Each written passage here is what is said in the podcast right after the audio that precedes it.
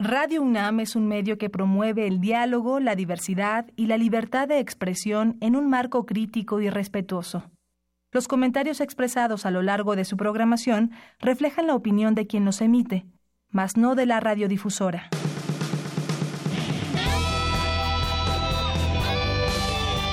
Prisma RU. Relatamos al mundo.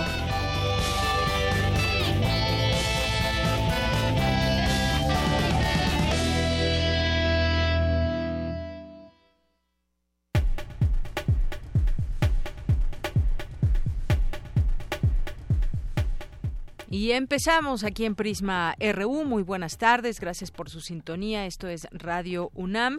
Mi nombre es Deyanira Morán, todo el equipo ya listo para que podamos llevarle la información hasta usted que nos escucha donde quiera que se encuentre, que esté sintonizando el 96.de FM o que esté sintonizándonos a través de www.radio.unam.mx a través de la red, la una con seis minutos. Y en este programa hoy vamos a hablar, vamos a hablar de fútbol y y literatura. Como ven, esta es una buena dupla. Vamos a hablar con Alejandro Toledo, que es nuestro colaborador en, temas de literatura, pero también hay eh, novelistas, hay eh, escritores que han hablado y han escrito de fútbol. Así que platicaremos con él de este de este tema. Vamos a tener también aquí eh, para hablar de de la corrupción y cómo podemos involucrarnos para detener este mal que aqueja a nuestro país. Vamos a platicar con el doctor Emiliano Montes de Oca, investigador de Desarrollo Económico y Social de ETHOS, y nos va a platicar de una guía del Sistema Nacional Anticorrupción. ¿Qué podemos hacer como ciudadanos antes que otra cosa? Pues comprender este em, este problema y las maneras como erradicarlo. Y ya les platicaremos de, de este tema que suena muy interesante. También vamos a platicar en nuestra sección de perfil humano con el actuario Fabián Romosamudio. Ustedes lo conocen, es director del Sistema y Servicios Institucionales de la DGTIC, de la Dirección General de Cómputo y Tecnologías de Información y Comunicación en la UNAM. Y bueno, pues conocer quién es, a qué se dedica, que ya lo hemos tenido aquí para hablar de varios temas y vamos a tener el día de hoy su perfil.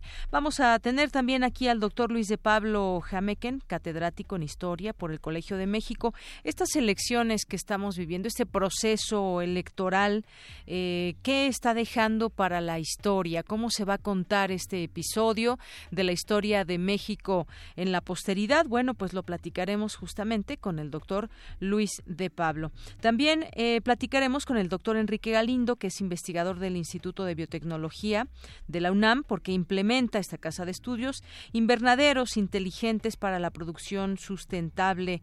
Eh, ya nos dirá él exactamente de qué se tratan estos invernaderos ahora que pues también están expandiéndose todos estos huertos urbanos y demás. Bueno, pues ya estaremos con él en esta en esta plática. Eh, nos enlazaremos con Tamara Quirós desde el antiguo colegio de San Ildefonso en esta una visita a la exposición Vaticano de San Pedro a San Francisco, dos mil años de historia. Así que como ven tendremos de todo un poco. Quédense con nosotros.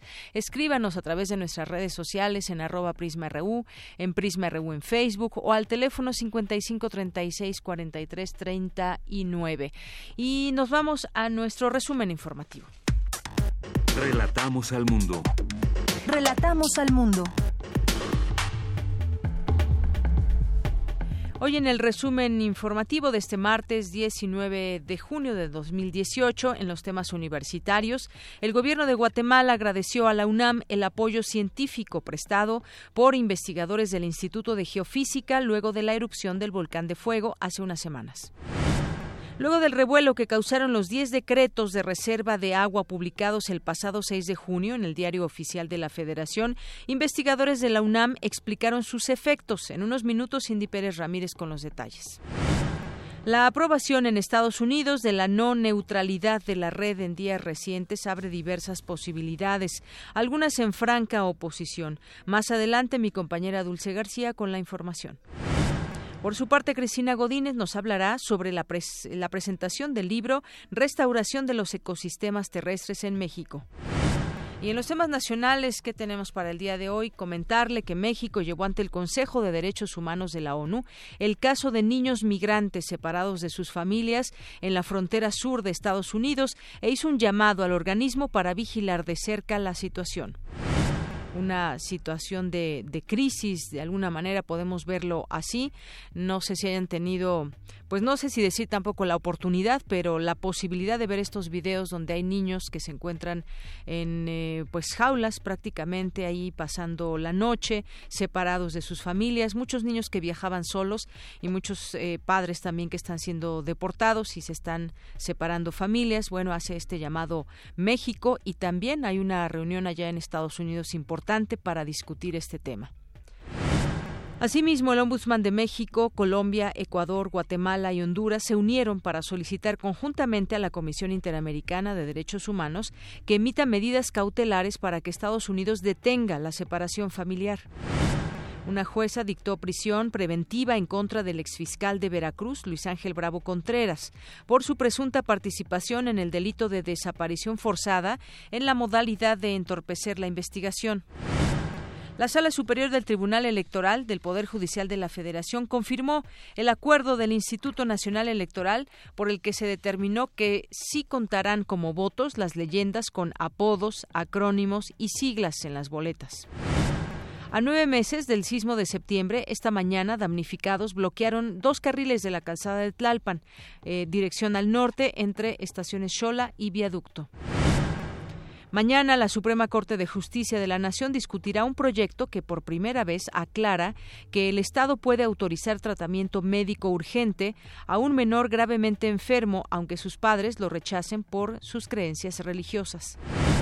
Los costos de los servicios hospitalarios aumentan, entre otras causas, a que el sector está concentrado en pocas empresas, según un estudio de la Asociación Mexicana de Instituciones de Seguros. Tras 22 días, la Coordinadora Nacional de Trabajadores de la Educación, la CENTE, acordó levantar su paro laboral en Oaxaca. El Servicio Meteorológico Nacional informó que Carlota se degradó, ya a baja presión permanente frente a la costa de Michoacán. Su nubosidad ocasionará tormentas fuertes en el occidente y sur del país. Y en temas de economía, el secretario general de la Organización para la Cooperación y el Desarrollo Económico, Ángel Gurría, advirtió que las tensiones comerciales a nivel internacional amenazan con ralentizar la recuperación económica. Y en los temas internacionales, el gobierno de China informó que tomará medidas cualitativas y cuantitativas si el gobierno de Estados Unidos publica una lista adicional de aranceles sobre bienes chinos. La cifra de desplazamientos forzados en 2017 subió a 68.5 millones, 2.9 más que en 2016, alertó la Agencia de, Naciones Unidas para los Refugiados, los sirios y los colombianos los más afectados. Hoy en la UNAM, ¿qué hacer y a dónde ir? Como parte del festival Mix 2018, Diversidad Sexual en Cine y Video, se proyectarán largometrajes en diversos recintos universitarios. Hoy no te puedes perder Tierra de Sombras a las 17 horas en el Cinematógrafo del Chopo. La entrada general es de 40 pesos, con descuento a estudiantes y profesores. No te puedes perder el primer Congreso Internacional Literatura Mexicana siglos XIX y XX, rescate y edición, prensa y literatura, género literarios, historias, que tiene como objetivo fortalecer la infraestructura necesaria para el registro de la historia de la literatura mexicana como salvaguarda de nuestra cultura, elemento esencial de la identidad. Este coloquio se lleva a cabo del 18 al 22 de junio en el Instituto de Investigaciones Filológicas ubicado a un costado de TV en Ciudad Universitaria. Para mayores informes, ingresa al sitio www.iifilológicas.unam.mx. El Programa Universitario de Bioética y la Reserva Ecológica del Pedregal de San Ángel abren la convocatoria del primer concurso de carteles No los abandones, que tiene como objetivo sensibilizar y concientizar a la comunidad sobre el problema ecológico y bioético que representa el abandono de animales de compañía y de otras mascotas como las iguanas, serpientes, aves, entre otros, en las instalaciones de Ciudad Universitaria. Consulta la convocatoria completa y las bases del concurso en www.bioetica.unam.mx.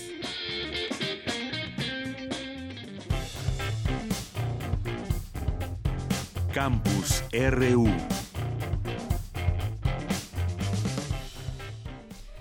Una de la tarde con 14 minutos y en nuestro campus universitario, después de haber escuchado estas invitaciones que son parte también de la UNAM, vamos a iniciar con la información. Luego del revuelo que causaron los 10 decretos de reserva de agua publicados el pasado 6 de junio en el diario oficial de la Federación, investigadores de la UNAM explicaron sus efectos. Mucho se ha dicho, no sé si han tenido oportunidad también de, de leer si se privatiza o no el agua y una serie de situaciones que han eh, salido a relucir. La Conagua dice específicamente que no, que no, no se va a privatizar el agua, que esto no es abrirle la llave a la privatización. Vamos a escuchar con mi compañera Cindy Pérez Ramírez lo que dicen investigadores de la UNAM al respecto.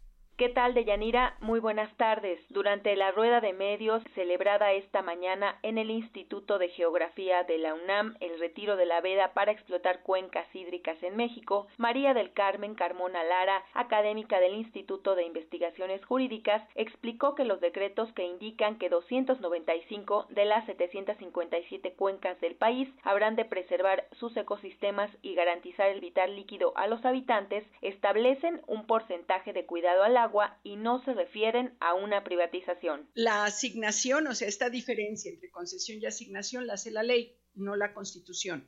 Para la constitución, todas las aguas nacionales pueden ser concesionadas a empresas mexicanas. Esto es bien importante de considerar.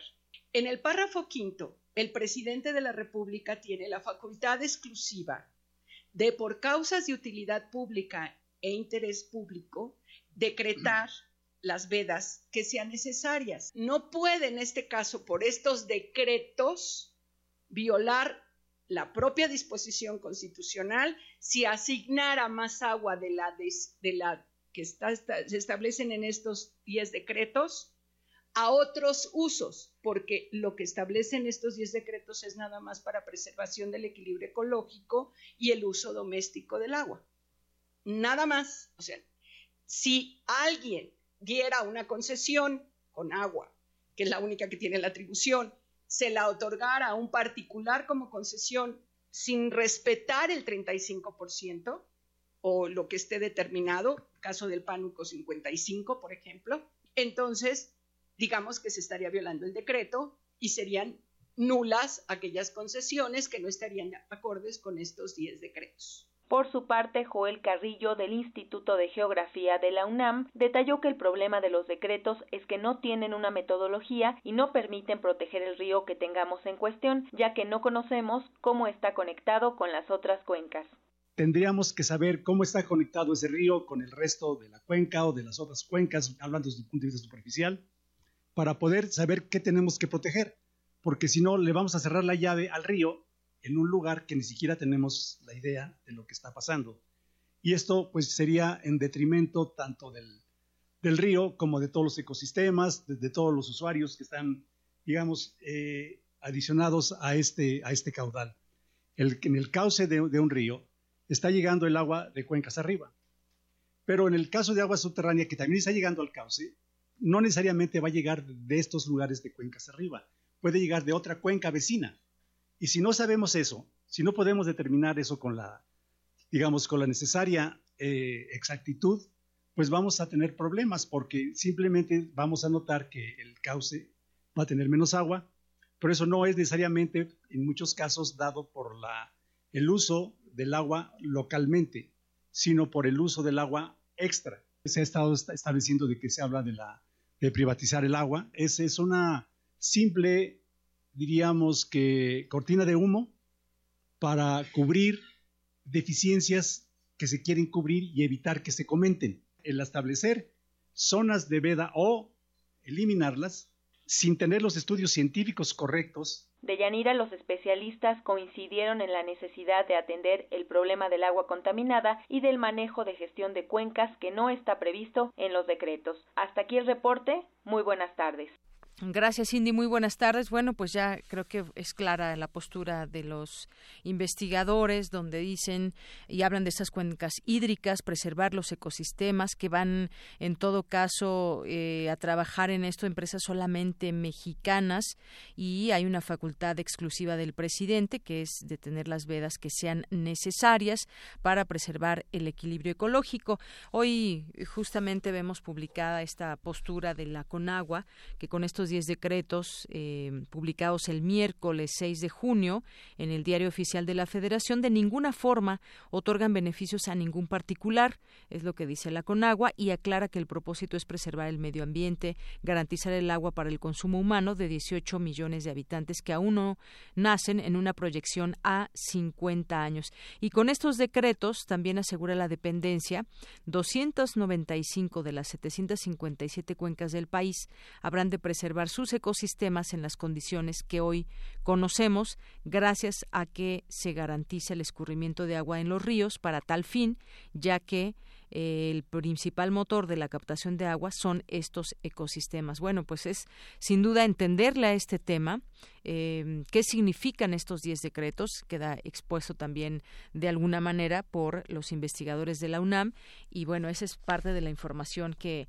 en algún momento se llegó a malinterpretar hasta donde sabemos, lo cual no implicaría abrir eh, una eh, privatización en este sentido. Pero sigamos comentando este, este tema en lo posterior, en siguientes emisiones, para pues entender exactamente de qué se tratan estas, estas vedas, eh, porque hay distintas agrupaciones también, agrupaciones civiles que están cuestionando estos eh, decretos porque no se les tomó en cuenta. Así que sigamos en días posteriores con con este tema. Vamos ahora con mi compañera Dulce García. En tiempos de la globalización, el Internet es ya una herramienta indispensable para hacer las actividades cotidianas. Por ello, la Dirección General de Cómputo y de Tecnologías de la Información y Comunicación realizó la conferencia Se acabó el Internet para todos. Mi compañera Dulce García estuvo ahí y nos tiene esta información. Dulce. Deyanira, muy buenas tardes a al auditorio de Prisma RU. La neutralidad de la red es el principio por el cual los proveedores de servicios de Internet y los gobiernos que la regulan deben tratar a todo tráfico de datos que transita en la red de igual forma indiscriminadamente, sin cobrar a los usuarios una tarifa dependiendo del contenido, página web, plataforma o aplicación a la que accedan. La aprobación en Estados Unidos de la no neutralidad de la red en días recientes abre diversas posibilidades, algunas en pro y otras en contra, la mayoría en contra. A favor es que podría haber una mayor inversión en infraestructura por parte de las empresas de telecomunicaciones para sustentar la cartera de servicios y llegar a acuerdos de calidad de entrega con los principales productores y distribuidores de medios digitales. En contra es que habría una menor participación tendiente a anularse del servicio público tanto en la regulación como para garantizar el acceso igualitario a la red y sus contenidos. Escuchamos la explicación del doctor Fabián Romo Zamudio, director de Sistemas y Servicios Institucionales de la Dirección General de Cómputo y Tecnologías de la Información y Comunicación de la UNAM. Lo que podemos, digamos, avisar, empezando a la comunidad universitaria, así como al público en general, es que si bien en la legislación mexicana está protegida todavía la neutralidad de la red, al estar eh, transmitiendo contenidos desde otros países, particularmente Estados Unidos, es muy probable que ciertos servicios tengan una calidad distinta, ciertos contenidos tengan una calidad de acceso distinta porque vienen de otra, de otra nación. Entonces no puede haber una transitoriedad, en este caso de la legislación mexicana hacia los generadores de contenido de los Estados Unidos y su propia regulación les permite no ser neutrales. Y esto es algo muy importante de resaltar, creo que es el tema central, ya que si bien todavía la ley mexicana lo, protege y lo considera, no así en otros países donde proviene la mayor parte de los contenidos, particularmente del ámbito de entretenimiento. Deyanira, otra contra es que habría privilegio por parte de las empresas de telecomunicaciones para la consolidación de los mercados, no la expansión de estos, con la consecuente baja inversión en zonas marginadas.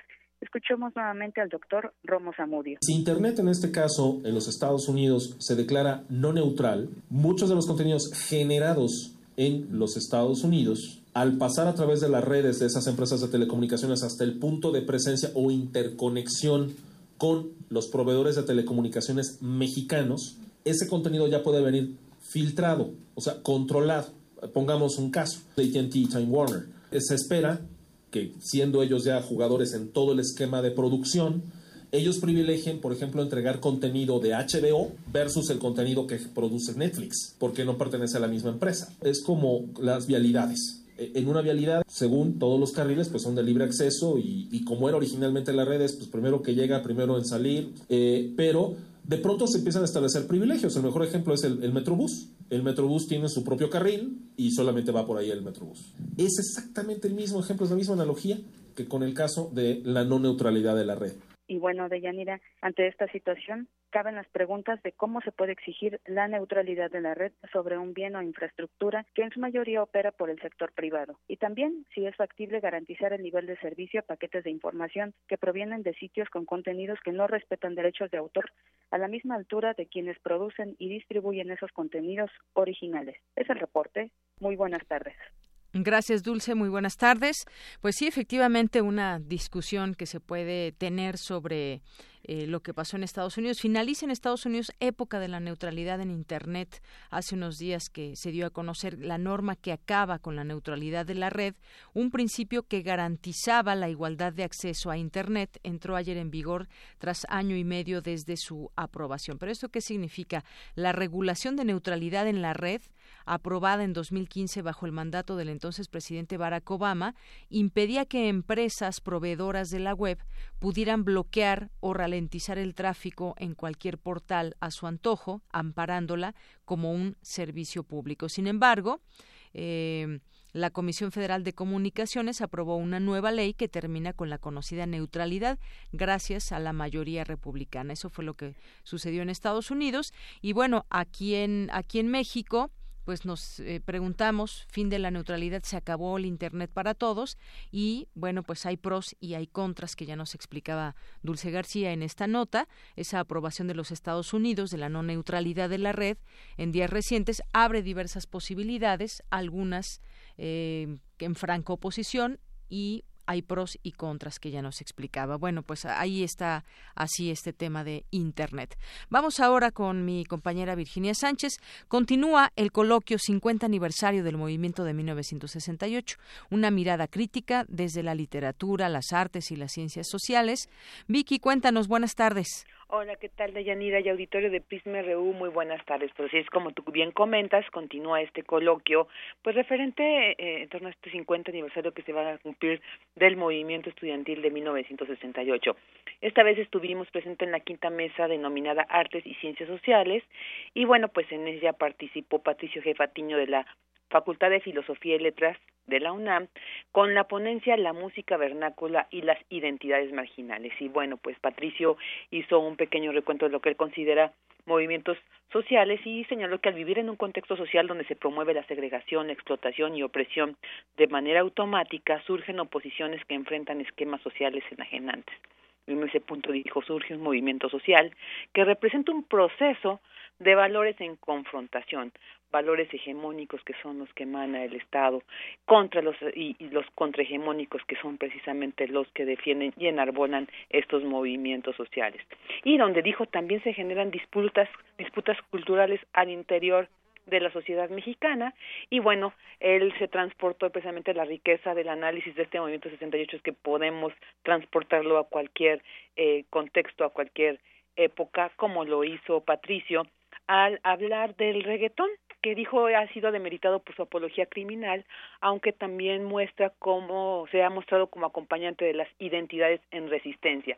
Asimismo abordó los corridos norteños y señaló estos son un mecanismo también para mantener la memoria. Escuchémosle. Al menos parece que los músicos norteños lo tienen claro. Por generaciones enteras han compuesto historias para que la gente nunca olvide la verdad, o por lo menos que no olvide la versión que algunos tratan de tapar. Es igual de importante mencionar que el engranaje de la música es distinto en esta manifestación contrahegemónica. En el caso del reggaetón, estamos hablando más de una liberación de tabúes, de una vida más plena con momentos extáticos. En el caso de los corridos, hablamos de un modo tradicional de resistir la barbarie que hoy es cotidiana en varias localidades del país. Los músicos que componen corridos se conciben a sí mismos como gente honrada y conciben su música como un producto bien habido, que algunas personas suelen pagar como encargo. En tanto, Alfred Alberto Navarrete, filósofo y especialista en historia del arte, pues presentó su ponencia eh, titulada La ruta de la amistad, una simbólica y paradoja, paradójica imagen de 1968, pues en ella hizo referencia a este espacio escultórico que permanece en el sur de la ciudad y que dijo enmarca una coyuntura contradictoria de nuestro país en ese año, en 1968, el doloroso asesinato del 2 de octubre y la glamurosa celebración de los 19 Juegos Olímpicos. De esta manera se trazó una misma datación de júbilo, ostentación, eh, ostentación económica, represión y muerte, y donde dijo la ruta de la amistad, pues forma parte de este momento. Escuchémosle. El conjunto escultórico de 22 piezas fue el resultado de un proyecto iniciado por el alemán naturalizado Matías Geritz, un artista clave para la constitución del México moderno de los 50 y 60, al menos en materia de urbanismo y proyección arquitectónica. Eh, dicho conjunto, la Ruta de la Amistad, se estableció a lo largo de la avenida Periférico, ubicada al sur de la ciudad, con algunas excepciones como la pieza Hombre corriendo de Germán Cueto. La Ruta de la Amistad fue proyectada como parte de la modernización de la ciudad en vistas de su inminente exposición mundial. La ruta se pensó como una serie de obras que tenían por misión bordar lazos integrales de amistad y fraternidad con diversas naciones de todo el mundo, esto con intenciones diversas. La razón principal por parte del Estado, y es una lectura mía, sin embargo, era que México comenzara a abrirse ante el mundo a través de un espectáculo sin parangón para nuestra nación, por lo que tenía que mostrar fuerza, cosmopolitismo, atracción turística, inversión, importancia, relevancia cultural, vanguardia, etcétera. Y bueno, durante su presentación, Valfred Alberto presentó un video donde precisamente muestra estas 22 piezas que conforman esta ruta de la amistad y bueno, se puede eh, apreciar en el canal de la coordinación ¿no? de, de, del Centro de Investigaciones Interdisciplinares en Ciencias y Humanidades de la UNAM. Pues Deyanira, este es el reporte. Muy buenas tardes. Muy buenas tardes y muchas gracias Vicky por esta información. Gracias a ti. Hasta luego. Hasta luego. Porque tu opinión es importante, síguenos en nuestras redes sociales, en Facebook como Prisma RU y en Twitter como arroba PrismaRU. Relatamos al mundo. Relatamos al mundo. Continuamos, es la una con 31 minutos y como les habíamos adelantado al inicio del programa, vamos a platicar ya en este momento con el doctor Emiliano Montes de Oca, él es investigador de Desarrollo Económico y Social de ETOS. ¿Qué tal, doctor? Muy buenas tardes, bienvenido a este espacio. Hola, Deyanira, ¿qué tal? Muy buenas tardes, muchas gracias por esta invitación a Prisma RU. Gracias, doctor. Pues bueno, hay una, una guía al buen entendedor, pocas palabras, y tiene que ver con una guía ciudadana del Sistema Nacional Anticorrupción. Y bueno, todo esto también enmarcado dentro de pues lo que significa la Auditoría Superior de la Federación, que es una institución que ha sido clave para la rendición de cuentas, el combate a la corrupción. Eh, sus decisiones pues deben ser ejemplares, no mermar de ninguna forma su legitimidad y gracias a la auditoría pues hemos conocido eh, de presuntas corrupciones por cerca de siete mil millones de pesos y hemos conocido esas cuentas públicas de gobernadores, por ejemplo, y parece ser que eh, pues bueno, hubo una, una remoción, hay que, hay que comentarlo también, que se dio en un contexto de otros cambios relevantes y bueno, pues se removió del cargo a la doctora Buchanin, Bucha, sí, Buchain, que se dio debido a un posible conflicto de interés, pero pues todos quisiéramos en este país, bueno, no sé si todos, a lo mejor algunos no porque se siguen robando el dinero, pero quisiéramos que ese tema de la corrupción ya no sea pues ese problema tan grave que vemos en todo momento y en muchos niveles. ¿Qué es lo que ustedes están proponiendo desde esta guía ciudadana del Sistema Nacional Anticorrupción, doctor Emiliano? Eh, sí, Yanira, pues lo que nosotros teníamos como intención era traducir las leyes que conforman el Sistema Nacional Anticorrupción a un lenguaje muy sencillo, ya que pues si uno se mete a estudiar las leyes de lleno, pues tienen un lenguaje jurídico, obviamente complejo. Entonces queríamos hacer esta traducción para que los ciudadanos pudieran conocer de qué va el Sistema Nacional Anticorrupción a ya tres años de su creación. Entonces en este sitio web eh, pueden encontrar todo sobre este nuevo sistema con este lenguaje muy amigable, muy sencillo, con imágenes eh, que resaltan pues el folclore mexicano, con dichos populares y, demás eh, herramientas para hacerlo muy atractivo y muy fácil de, entenderlo. Así es, lo tengo justamente aquí abierto. Me gustaría que la gente tome nota de esta página que es www.guiaciudadana del SNA, es eh, SNA del Sistema Nacional Anticorrupción, MX. Y ahí, bueno, pues podemos encontrar, como bien decías, un lenguaje amigable, cómo entender todo eso. Hay, por ejemplo, esta sección al buen entendedor, pocas palabras. Eh, y ahí podemos comprender qué, significa el Sistema Nacional Anticorrupción, hasta dónde pues nos puede llevar, qué es lo que castiga, quién lo juzga y sobre todo cómo puede participar la sociedad. Así es. Sí, la guía está dividida en seis capítulos y justamente al tenor de lo que comentabas al principio de esta conversación, podemos conocer cuáles son los integrantes del comité coordinador del sistema y dentro de estos integrantes pues se encuentra precisamente la Auditoría Superior de la Federación. En el capítulo 6, al que denominamos Quien bien te quiere te hará sufrir, justamente hablamos de la fiscalización de los recursos en el nuevo Sistema Nacional Anticorrupción, entonces ahondamos en cuál es el trabajo de la Auditoría Superior de la Federación y cuáles son las nuevas atribuciones que se le han dado bajo el marco de estas, de estas nuevas leyes. Así es, y, bueno, pues a lo largo de los años eh, sabemos que se han realizado distintos esfuerzos por, por tratar de, de que la corrupción termine y que pues a partir de la creación del Sistema Nacional Anticorrupción, pues se plantea ya una coordinación, una cooperación entre diversos actores para generar un nuevo esquema de prevención y combate a la corrupción. Esto es parte de lo que incluyen ustedes, me parece que, que, que nos queda muy, muy claro. Es de suma importancia que se analice, se participe, se difunda este Sistema Nacional Anticorrupción para que entre todos logremos una correcta implementación. Primero, yo creo que tendrá que ser, doctor, que entendamos eh, justamente cuál es, eh, no solamente es sí queremos terminar con la corrupción y ahí está el Sistema Nacional Anticorrupción y le dejamos todo al sistema. ¿Cómo podemos eh, nosotros también involucrarnos? Eso es importante. En este otro de los capítulos que se incluye en esta guía, que es justamente como sociedad que podemos hacer, ábranse, ábranse piojos que ahí les va su peine, la participación de la sociedad del SNAC. ¿De qué trata esto? Sí, pues algo que es muy importante que la sociedad civil, los ciudadanos conozcan, es que para la conformación de este sistema eh, ha participado activamente la sociedad civil, las organizaciones de la sociedad civil, desde su creación eh, en las eh, iniciativas, las diferentes iniciativas y las discusiones que se dieron en el Senado y en la Cámara de Diputados, la sociedad civil participó activamente. Y un año después, eh, con la famosa Ley 3 de 3, que todos hemos escuchado, fue una iniciativa ciudadana que entró al, al Congreso y que se materializó en la actual Ley General de Responsabilidades Administrativas. Y además de, estas dos cuestiones, dentro del Sistema Nacional Anticorrupción existe lo que es el Comité de Participación Ciudadana, que es una instancia conformada por cinco ciudadanos que son reconocidos por su honestidad, por su trabajo en temas de transparencia, rendición de cuentas, y que justamente ellos van a ser el enlace entre la sociedad civil y las instituciones gubernamentales en el marco de este nuevo sistema.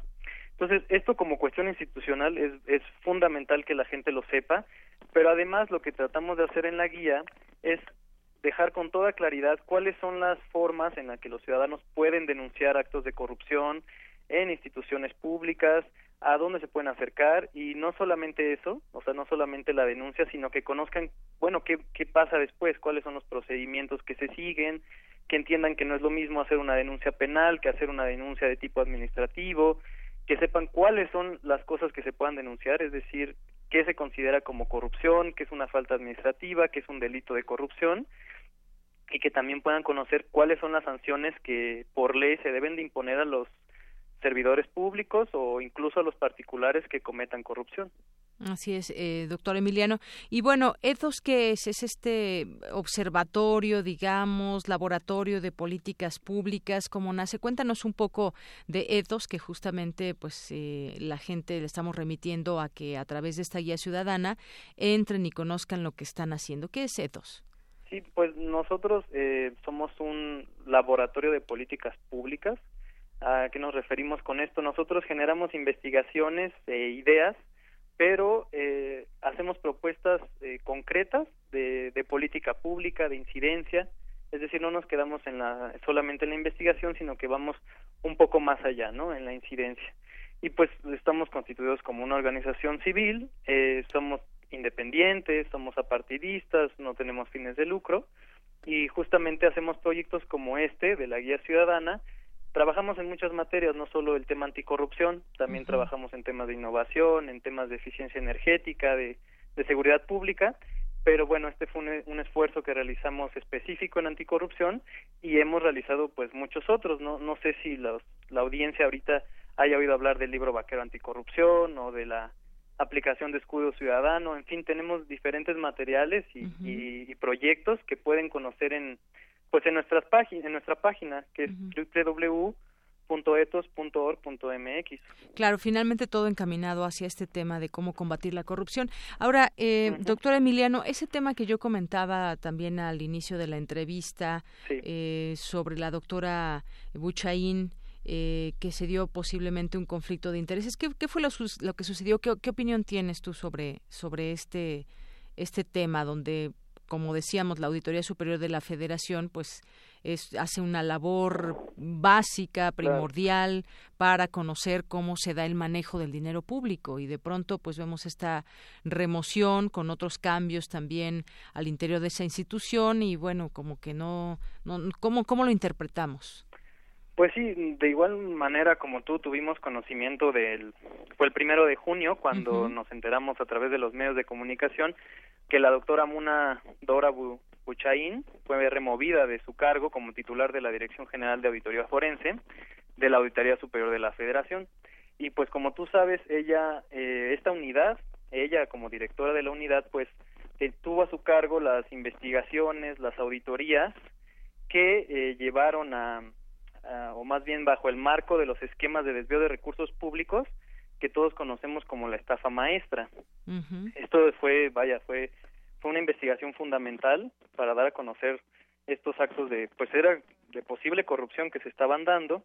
Eh, el primero de junio a ella la remueven de su cargo y pues pues también conocemos la versión de Gerardo Lozano, el auditorio especial de cumplimiento financiero, en donde él pues mencionó esto, ¿no? Que se trataba de una separación del cargo debido a un conflicto de interés, eh, pero sin embargo pues las declaraciones no han tenido un respaldo pues procedimental, o sea la opinión pública no hemos podido realmente asegurarnos de que pues que sí existió este conflicto de interés, eh, por supuesto cabe la eh, especular que se trata de una cuestión política pero pues nosotros tenemos exactamente la misma información y lo que nosotros pues solicitamos o más bien exigimos al igual que otras organizaciones de la sociedad civil y, y otras eh, personas de la sociedad pues es que pues que se esclarezca no cómo es que, que se dio esta remoción eh, bajo qué condiciones cómo fue el procedimiento o sea que la opinión pública pueda realmente eh, conocer y que todo esto se se esclarezca, ¿sí? Con la mayor precisión posible y, por supuesto, también respetando el debido proceso, ¿no?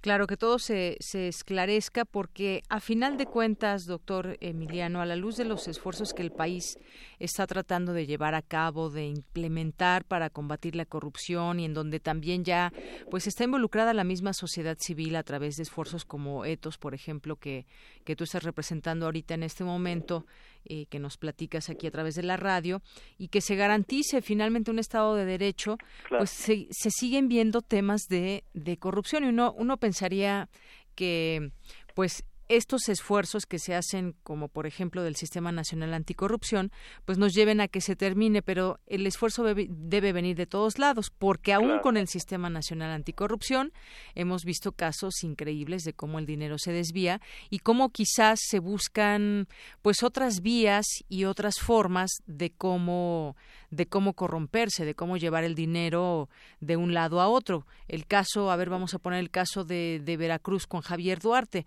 Eh, pese a que hay auditorías internas eh, hacia el Estado, está ahí la Auditoría Superior de la Federación, ¿cómo se pudo hacer todo este desvío? Y que no es el único, claro que hay otros estados que aunque no eh, aunque estén libres sus gobernadores, que ya quizás tiene mucho tiempo que dejaron de ser gobernadores, lo hicieron, pero pues tal vez en este cambio en donde solo cambiábamos de gobierno, pero no de partido, pues nunca se sabían tantas cosas. El desfalco ahí está, la pobreza ahí está, los programas insuficientes para la gente y muchos gobernadores pues se enriquecen de manera ilícita, pero hay elementos que les permiten pues que los números quizás cuadren o, o algo eh, debe de cambiar. No sé, no creo que va a ser un proceso que, que se antoja largo.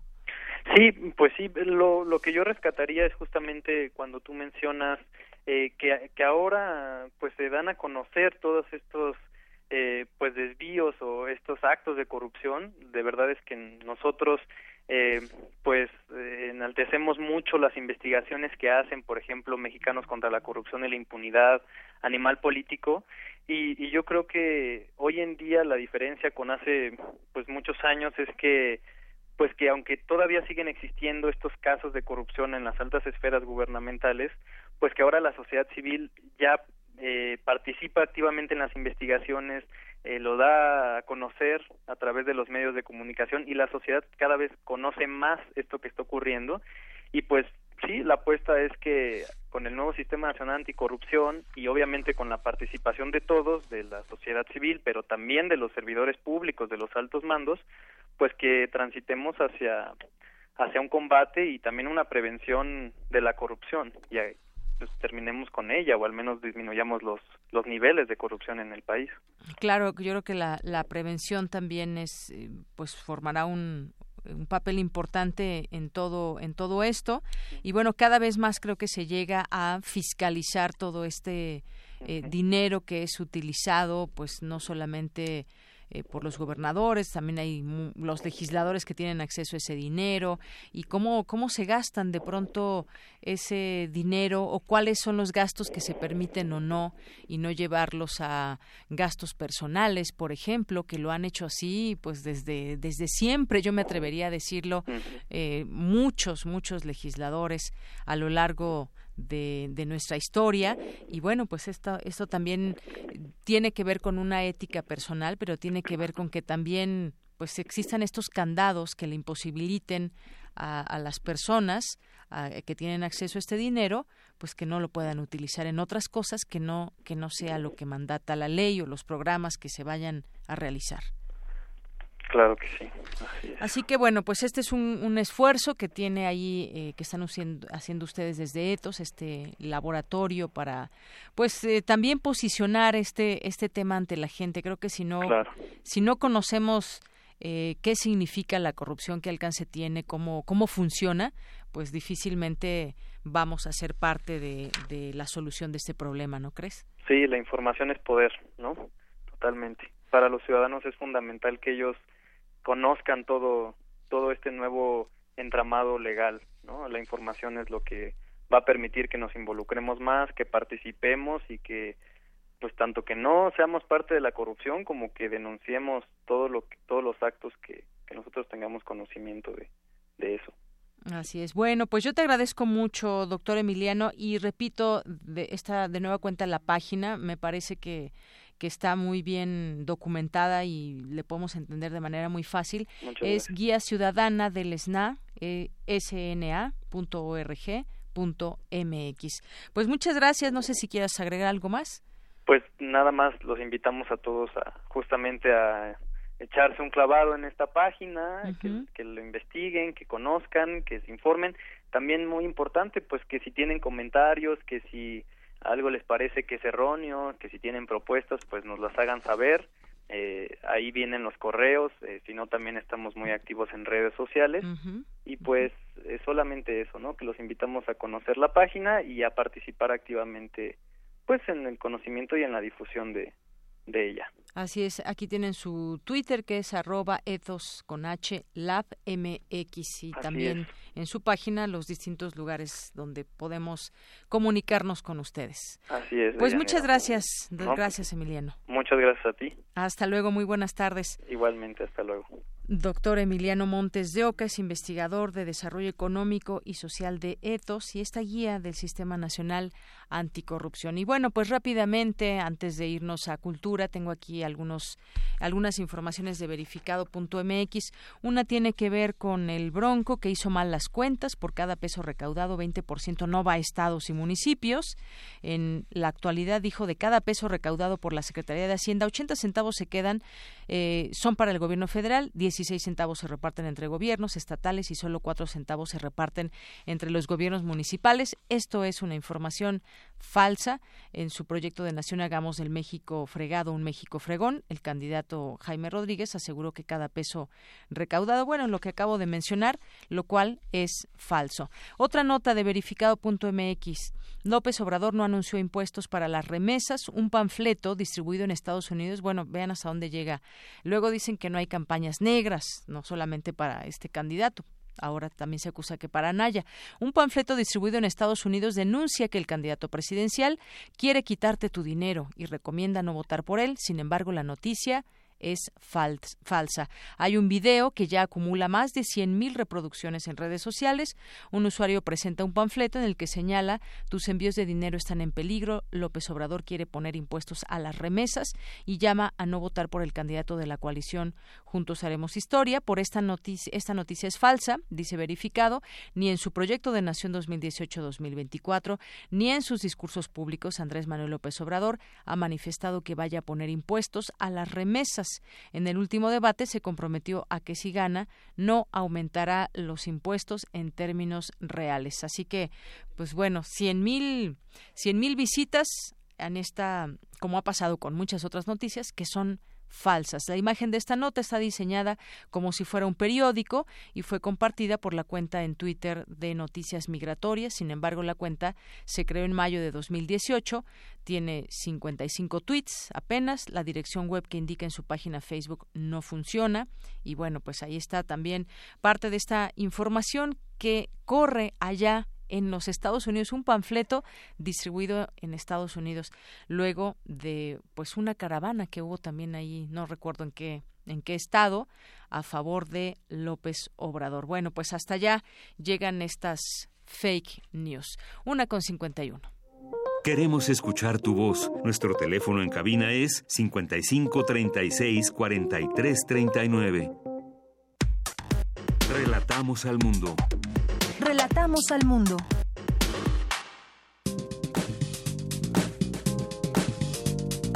Cultura RU.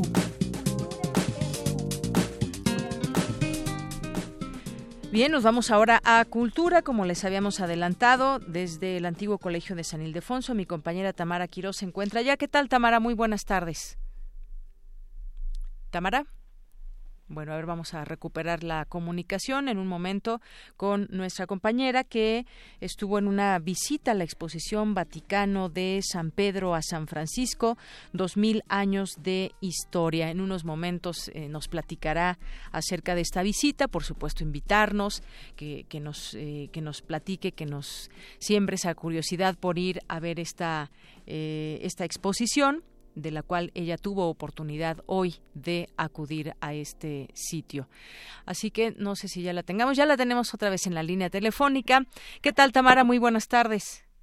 Deyanira, muy buenas tardes. Hasta allá, Adolfo Preto 133. Efectivamente, bueno, primero te saludo con mucho gusto a ti y al auditorio desde las instalaciones del antiguo Colegio de San Ildefonso, donde a partir de hoy el público, nuestro auditorio, por supuesto, podrá visitar la exposición Vaticano San Pedro a Francisco, de San Pedro a, a Francisco, dos mil años de arte e historia. Esta es una magna exposición con más de 180 obras provenientes de las grandes colecciones vaticanas, que además conmemora los 25 años de relaciones diplomáticas entre la Santa Sede y el Gobierno de México y lo conmemora nada más y nada menos que con un recorrido que transita por dos mil años, no solo de historia, sino también de arte, de esa arte de la cristiandad ligada a las civilizaciones y a las culturas del mundo, con obras eh, realizadas en los talleres de Rafael, Cristiano, Venusini y Bernini.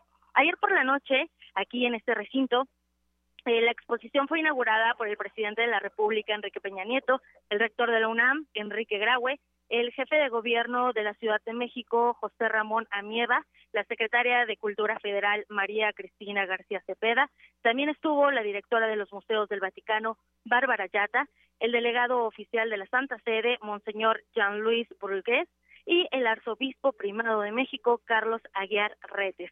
Y bueno, en su oportunidad, Enrique Graue, rector de la máxima casa de estudios, celebró que la exposición se albergue aquí, en el antiguo Colegio de San Ildefonso, recinto emblemático de la UNAM y también símbolo de la laicidad. Vamos a escuchar.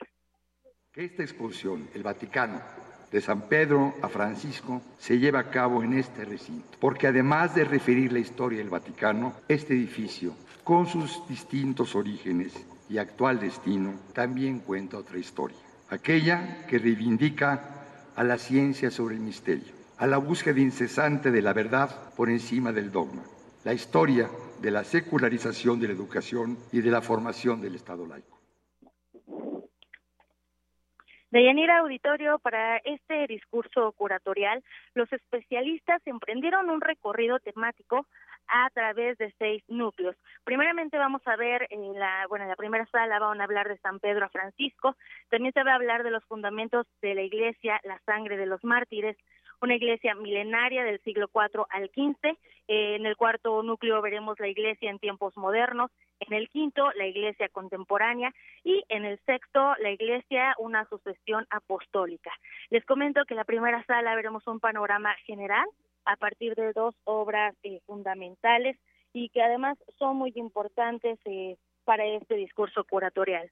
La triple tiara del Papa León octavo, que forma parte de las colecciones de la Sacristía Pontificia de la Oficina de las Celebraciones Litúrgicas del Sumo Pontífice, y el de la Liturgia Católica, la custodia lateranense perteneciente al Museo del Tesoro de la Basílica de San Juan de Letrán. Muy importante, de Yanira, mencionarles que, eh, bueno, además de todo lo que representa el antiguo Colegio de San Ildefonso, el tener estas eh, esculturas que van desde pinturas hasta eh, obras eh, en plata hechas, esculturas hechas en plata y en cobre, es importante también mencionar que, bueno, el Vaticano es patrimonio intangible eh, declarado por la UNESCO. Entonces, bueno, también lo que veremos son cerca en cada uno de los de los ejes temáticos diferentes piezas que nos llevan a un recorrido importante. Muy bien, pues creo que ya nos había dicho lo, lo, fundamental de esta exposición. Son 180 piezas de la Pinacoteca eh, Vaticana que se pueden eh, admirar en estas en estas salas que ya nos ya nos platicaba Tamara.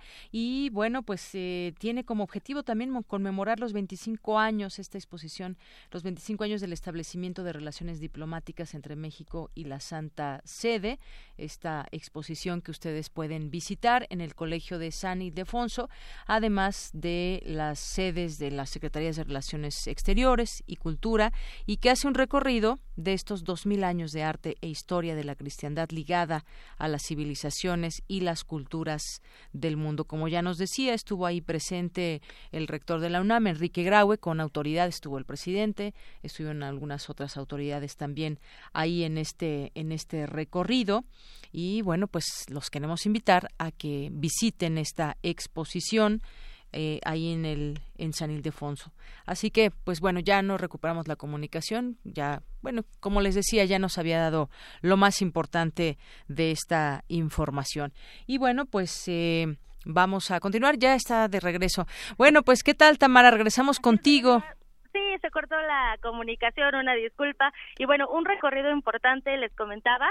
Eh, eh, también para el auditorio eh, es muy importante que sepan que la obtención de los boletos para el público se podrá realizar a través de un registro en la página web www.desanpedroafrancisco.com www.desanpedroafrancisco.com. Esto con el fin de ofrecer al público la posibilidad de admirar esta magna exposición. Los horarios del antiguo colegio de San Ildefonso se van a extender de martes a domingo, de 9 de la mañana hasta las 8 de la noche. Y también muy importante, la entrada es gratuita pero sí hay que hacer un previo registro en desanpedroafrancisco.com. Y les recuerdo, en antiguo Tierra en el número 16 de Justo Sierra, en el centro histórico de la Ciudad de México. Próximamente eh, les hablaremos más a detalle, desmenuzaremos poco a poco este recorrido que también podrán realizar a partir de hoy de Yanira. Muy bien, pues muchas gracias por la invitación y por traernos un parte de este recorrido y esta exposición. Gracias, Tamara. Muy buenas tardes. Gracias a ti y un bueno, recibimos, me parece iba a decir un fuerte abrazo. Bueno, y vamos a echar una mirada rapidísima, tenemos un minuto al Mundial, me dice aquí nuestro productor Rodrigo que Rusia y Egipto están jugando ahorita y van 0-0. Y luego, ¿quién más ha jugado hoy? Cuéntenme, Colombia-Japón, ganó Japón 2-1. Senegal-Polonia ganó Senegal 2-1. Bueno, pues ahí seguimos de pronto informándoles de lo que sucede en el mundo del fútbol, que es una gran pasión y del cual le hablaremos también en la segunda hora que ya viene de Prisma RU. Así que nos vamos ahora a un corte y regresamos.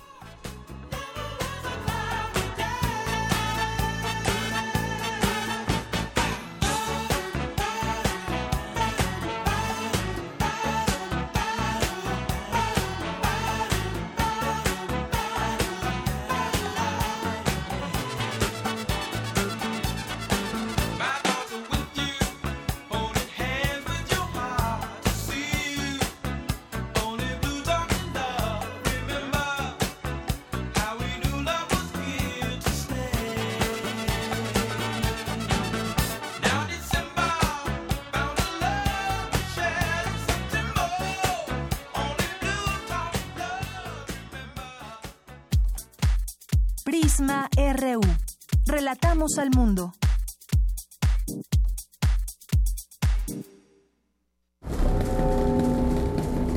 El Museo Universitario del Chopo te invita a ver la pieza de video Atlas de Pablo Vargas Lugo, basada en recursos fílmicos del cineasta Stanley Kubrick. A partir de la secuencia Stargate de 2001, Odisea del Espacio, el artista hace un recorrido visual por los patrones morfológicos de alas de 25 especies distintas de mariposas. Se trata de una travesía que descompone las imágenes de las alas en movimiento, color y luces, y que las transforma en texturas y paisaje. Exposición abierta hasta el 24 de junio en el Museo Universitario del Chopo, Dr. Enrique González Martínez, número 10, Santa María la Ribera. Más información en www.chopo.unam.mx. Muestras imperdibles en el Museo Universitario del Chopo.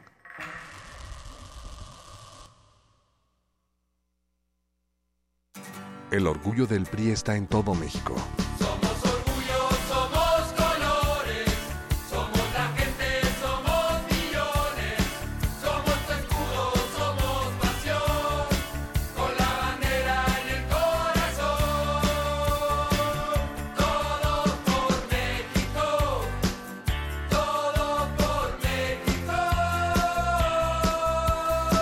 El orgullo del PRI está en su gente. No lo olvides. PRD, Izquierda Hoy. Somos la izquierda que se identifica con las y los jóvenes, convencidos de lo que creemos, porque cuando dicen desigualdad, reclamamos igualdad. Cuando dicen jerarquía, reivindicamos la equidad. Cuando imponen control, decimos respeto a la diversidad. Y cuando hay abusos, exigimos nuestros derechos, los de todas y todos, sin distinciones. Estas son nuestras causas, es la actitud con la que vivimos.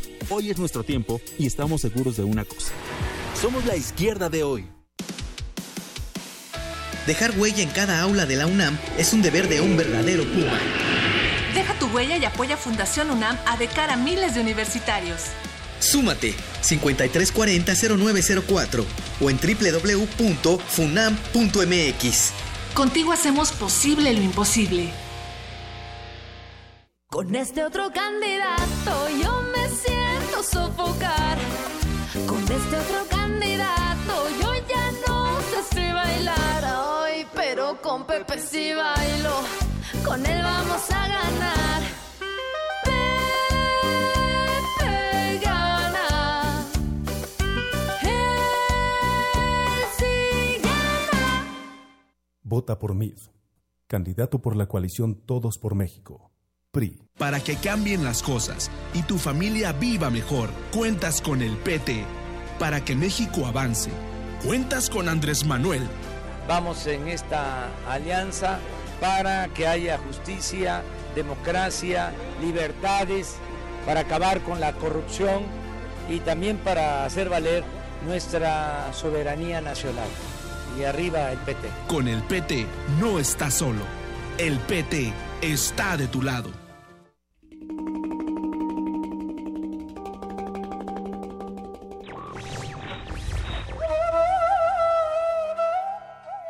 Somos libres, libres como las barcas perdidas en el mar. John Dos Pasos.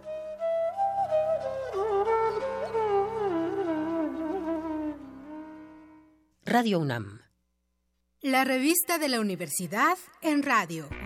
Te invitamos a escuchar esta serie, donde cada mes diferentes personalidades se darán cita para dialogar sobre los conceptos a los que se enfrenta día con día el ser humano. Música, extinción, revolución, palabras. Cada tema será abordado desde la visión de nuestro invitado semanal. Dialoga con nosotros todos los jueves a las 16 horas por el 96.1 de FM, en el papel, en la pantalla, en las ondas y en la web.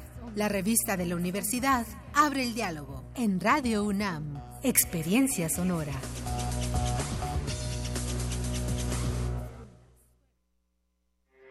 Porque tu opinión es importante, síguenos en nuestras redes sociales, en Facebook como Prisma RU y en Twitter como arroba PrismaRU.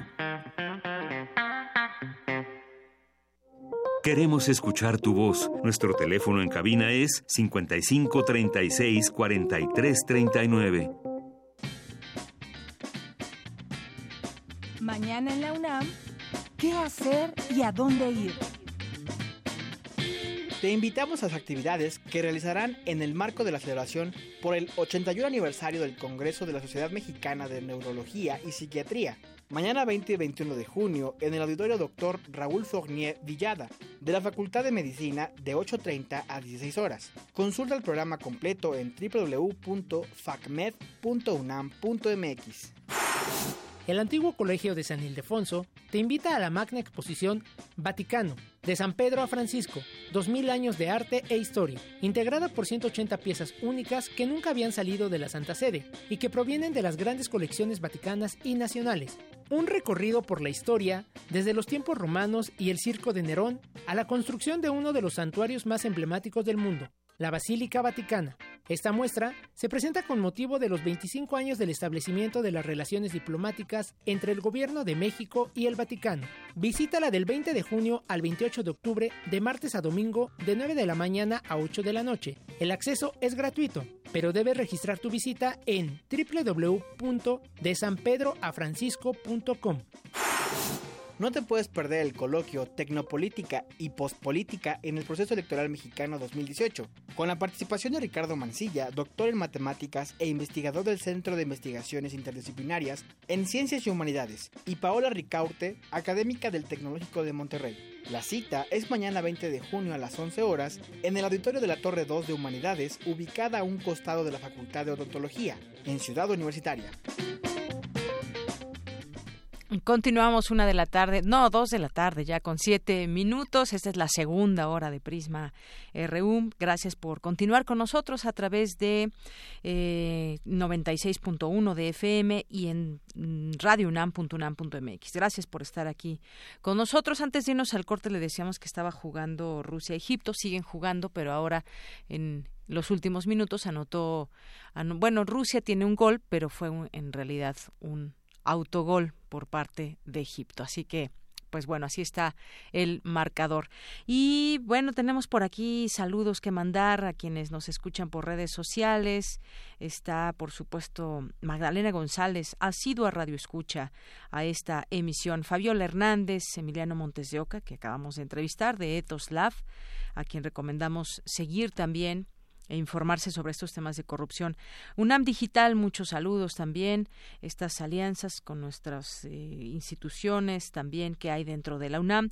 San Ildefonso, también por aquí con Ibaladés, el negrito en el arroz, que nos dice que promete ser una belleza absoluta esa exposición. Muchas gracias. Eh, también nos dice sospechoso el panfleto, aunque cómo no le va a alcanzar con la barrida de las escaleras, en una de esas se las aplica el peje. Alejandro Vázquez también, Centro de la Imagen, eh, Portavoz TV, Libros UNAM, también muchos saludos, Amazon Molly, Andrea González también. Eh, Armando Cruz que nos dice buen día, ojalá puedan recomendar libros sobre fútbol, tal vez los de Juan Villoro y hablar sobre la influencia de los resultados de una selección en el ánimo de un país. Saludos desde Emiliano Zapata Morelos. Saludos Armando Cruz y danos unos minutos más, estaremos hablando justamente de libros sobre fútbol, no solamente los de Juan Villoro, también está Eduardo Galeano y algunos otros que ya nos platicará Alejandro Toledo en este espacio. Así que espéranos un momento más. Armando Cruz, gracias por tu comunicación. Areli HD, Etos Laboratorio, Johan, eh, también nos escribe por aquí Vivi Sánchez, Irving Javier Martínez, Galán de Barrio, Libro Sunam. Andrea González nos manda una fotografía con una eh, el escenario más probable si hoy fueran las elecciones.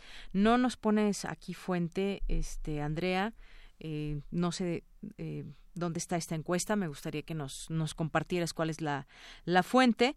Muchas gracias por este envío. Eh, Serapaz Gibirgetis también. Juanjo M nos escribe por aquí. Ángel Díaz, Cristo, Christoph, también el defensor de Radio y TV UNAM, que les hemos recomendado aquí, que por favor sigan esta, esta cuenta. Susana Cerón, Alejandro Toledo, que en unos momentos más estará con nosotros. José Luis León, Alberto Díaz, Tela Flounders. Eh, Vianey Urdapilleta. La cuenta del Defensor de Radio y TV UNAM es arroba Defensor UNAM. UNAM con mayúsculas, así que pues pueden seguir a esta cuenta también, vincularse con nosotros y hacer valer sus derechos como audiencia. Vinculación, vinculación en alt, Ricardo García, Esaú Armando, PMC. Muchas gracias a todas las personas que están con nosotros aquí en la red o a través de la vía telefónica si nos gustan llamar al 5536-4339. Vamos a continuar con la información. En México hay más de siete mujeres muertas cada día. En una década han sido más de 23.800 casos de mujeres asesinadas. Cuéntanos, Cindy Pérez Ramírez. Deyanira, muy buenas tardes a ti y al auditorio de Prisma RU. Ante este panorama se llevó a cabo en el Instituto de Ingeniería de la UNAM la conferencia Feminicidio, la realidad en México, en donde la psicóloga María Guadalupe Suárez explicó cómo se tipifica el delito de feminicidio. Recordemos que el recuento empeora. En el año 2016 se tuvieron las cifras más altas en los últimos 20 años y por desgracia solo el 10% de los casos ha recibido una sentencia condenatoria según datos de la ONU. Mientras la investigación no se lleve a cabo, los abogados tienen o las leyes tienen que encuadrar muy bien el delito, pues se tiene que dar una tipificación al momento de que está ocurriendo el hecho o que se está denunciando. Dentro del feminicidio existe la modalidad de íntimo, en donde hay justamente una relación con la víctima, ya sea un compañero, un exnovio. En lo no íntimo, definitivamente, pues ninguna relación. En la cuestión infantil es la muerte de una menor de 14 años de edad. En el familiar, que exista parentesco por consanguinidad, afinidad o adopción. Por conexión, la muerte de una mujer en línea de fuego por parte de un hombre en el mismo lugar en que mata o intenta matar a otra mujer. Sexual sistémico desorganizado, por prostitución o ocupaciones estigmatizadas, por trata, por tráfico, transfóbico, lesfóbicos, la muerte por su orientación sexual, racistas, La especialista en violencia de género señaló que las edades de las víctimas de feminicidios está disminuyendo y que la forma en que mueren son cada vez más agresivas. ¿Cuáles son esas ocho entidades donde se concentran el 61% de los feminicidios? Tenemos que es el Estado de México, Chihuahua, este, Ciudad de México ahora, Guerrero, Baja California, Jalisco, Michoacán y Veracruz. En lo que va del 2018 suman 673 feminicidios en México. Iztapalapa creo que se lleva lugar en muchas cosas no nada más en el delito de feminicidio. El primer medio de agresión es eh, el 48 con un 48.4 este por ciento son armas de fuego las que se utilizan. el 17.2% es por ahorcamiento, el 16.6% es un objeto cortante, el 14.9 pues puede ser otro tipo de objetos precisamente que no, no, encuadran a estos, como puede ser a lo mejor una sustancia tóxica, por ejemplo. ¿no? Eh, 1.4 de sustancias y fuego, y 1.5 este, algún objeto sin fin. Recientemente el informe Implementación del tipo penal de feminicidio en México documentó que la Procuraduría General de Justicia y el Poder Judicial de la Ciudad de México son las dependencias que cometen más prácticas que ocasionan un ambiente de impunidad y revictimización. Es la información que tenemos. Muy buenas tardes. Gracias, Cindy. Buenas tardes. Vamos ahora con mi compañera Cristina Godínez.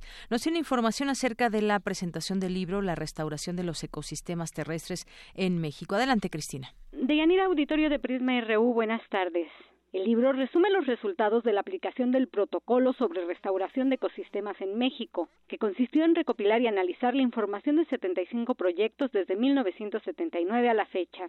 En estos trabajos se destacó la situación actual de las actividades encaminadas hacia la restauración de los ecosistemas terrestres en México, además de vislumbrar las tendencias a futuro.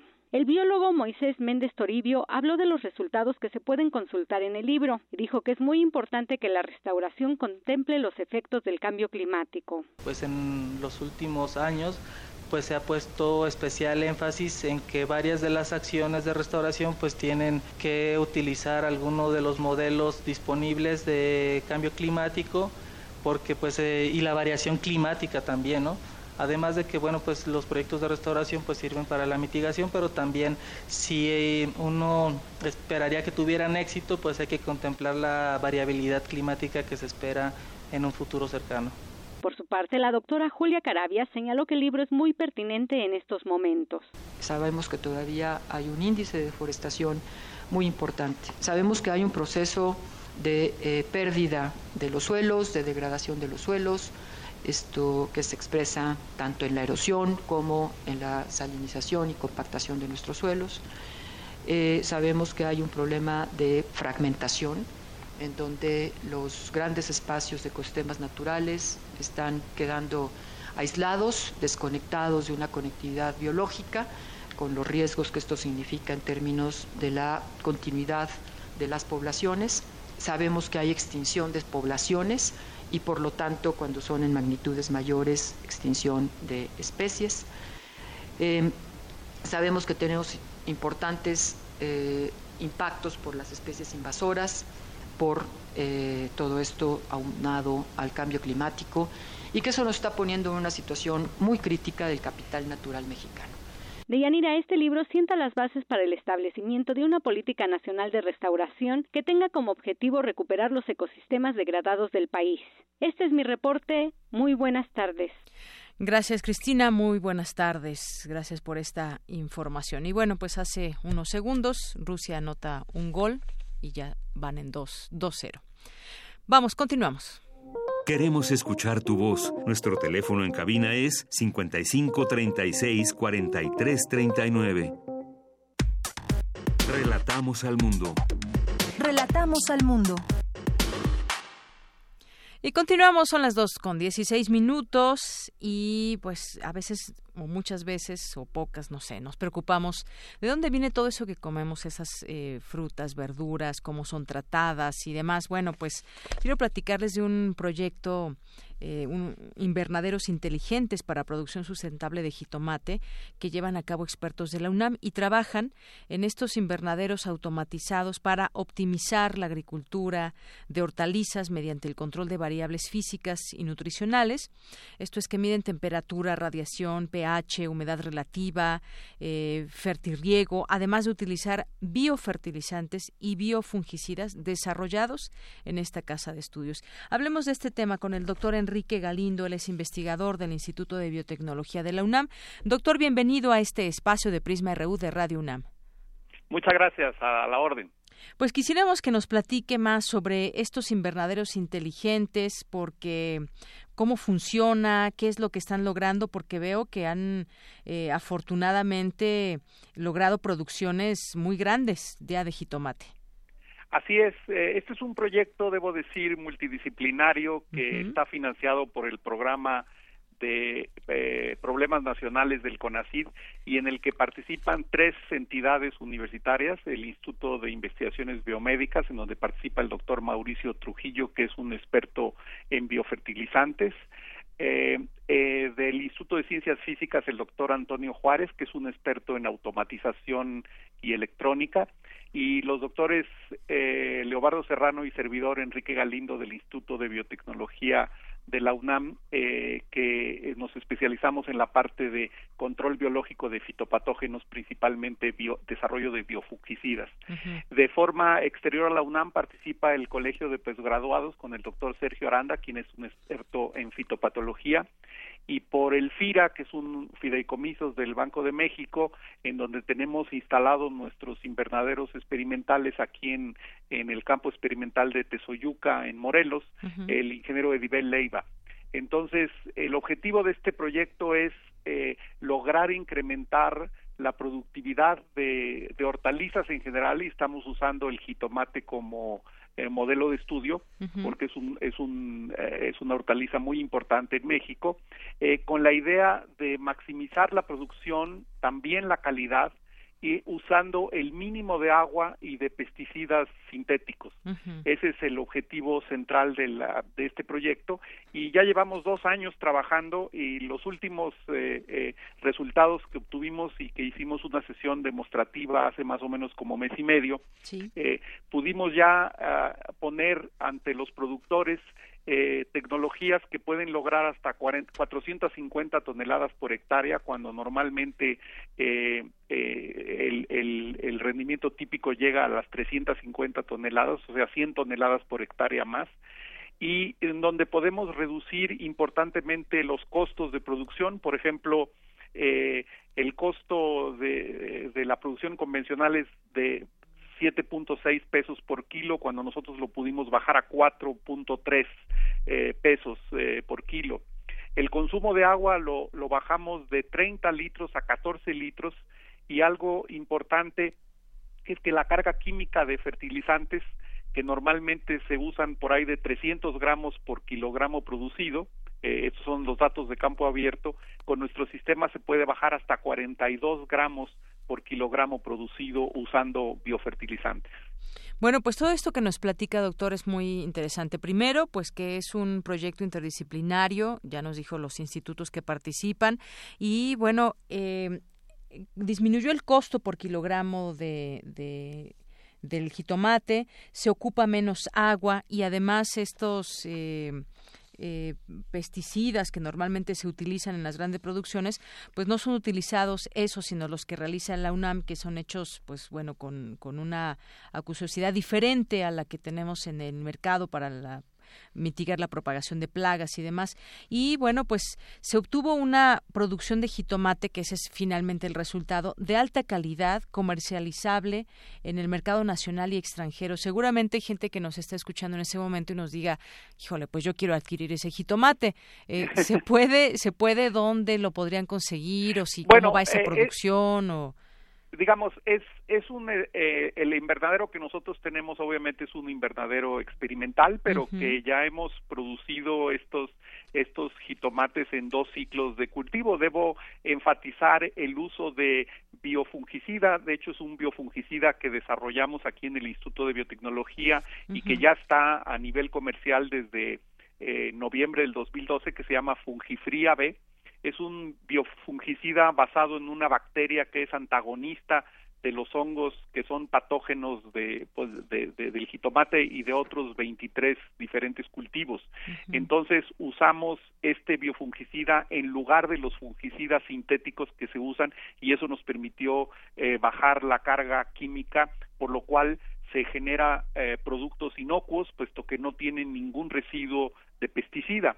Por otra parte, usamos un producto también desarrollado en la, en la universidad, eh, que es un, es un fertilizante biológico, eh, cuyo nombre comercial es Maxifer.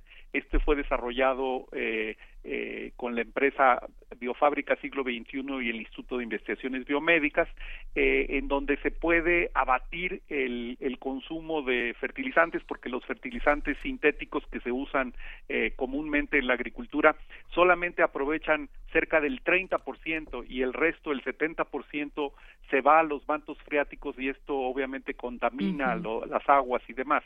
Entonces, con el, con el eh, biofertilizante obviamente se puede reducir de 300 gramos por kilogramo a 42 gramos por kilogramo. Eh, lo cual es un ahorro muy importante, eh, puesto que la biofertilización es muy efectiva. Muy bien, bueno, pues eh, me parece que es un, un, un, proyecto muy innovador, muy grande, que nos, nos nos viene bien, nos cae bien que se hagan ese tipo de invernaderos eh, así llamados inteligentes para la producción sustentable de jitomate, pero nos decía que también pues se pueden eh, hacer otras producciones de otro tipo de, de alimentos, doctor. Así es. De hecho, en los sistemas que desarrollamos lo, usamos el jitomate como modelo de estudio, pero eh, tanto los el biofungicida Fungifría B como el biofertilizante Maxifer, eh, pues son han sido aprobados para muchos otros cultivos. Y la infraestructura del, del invernadero, que es una infraestructura que controla, por ejemplo, la insolación solar a través de mallasombras que, que con, con cortinas corredizas y entonces puede controlar automáticamente la incidencia solar que se requiera y que sea óptima para un determinado cultivo. Entonces, lo único que hay que hacer con estas tecnologías que nosotros hemos desarrollado, pues es simplemente adecuar eh, la, los parámetros tanto ambientales como físico-químicos y biológicos al producto en cuestión. Entonces, en principio, esta tecnología es, versátil y puede ser aplicada a cualquier otro cultivo que se pueda cultivar en, invernadero.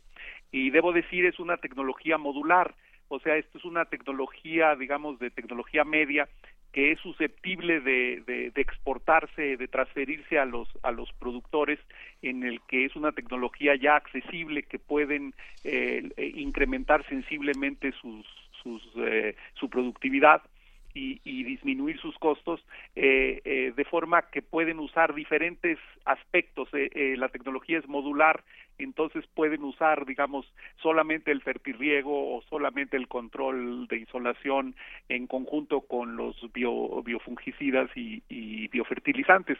Entonces el, el, el productor pues puede ir incorporando poco a poco estas tecnologías y ir probando, eh, digamos, los resultados en productividad.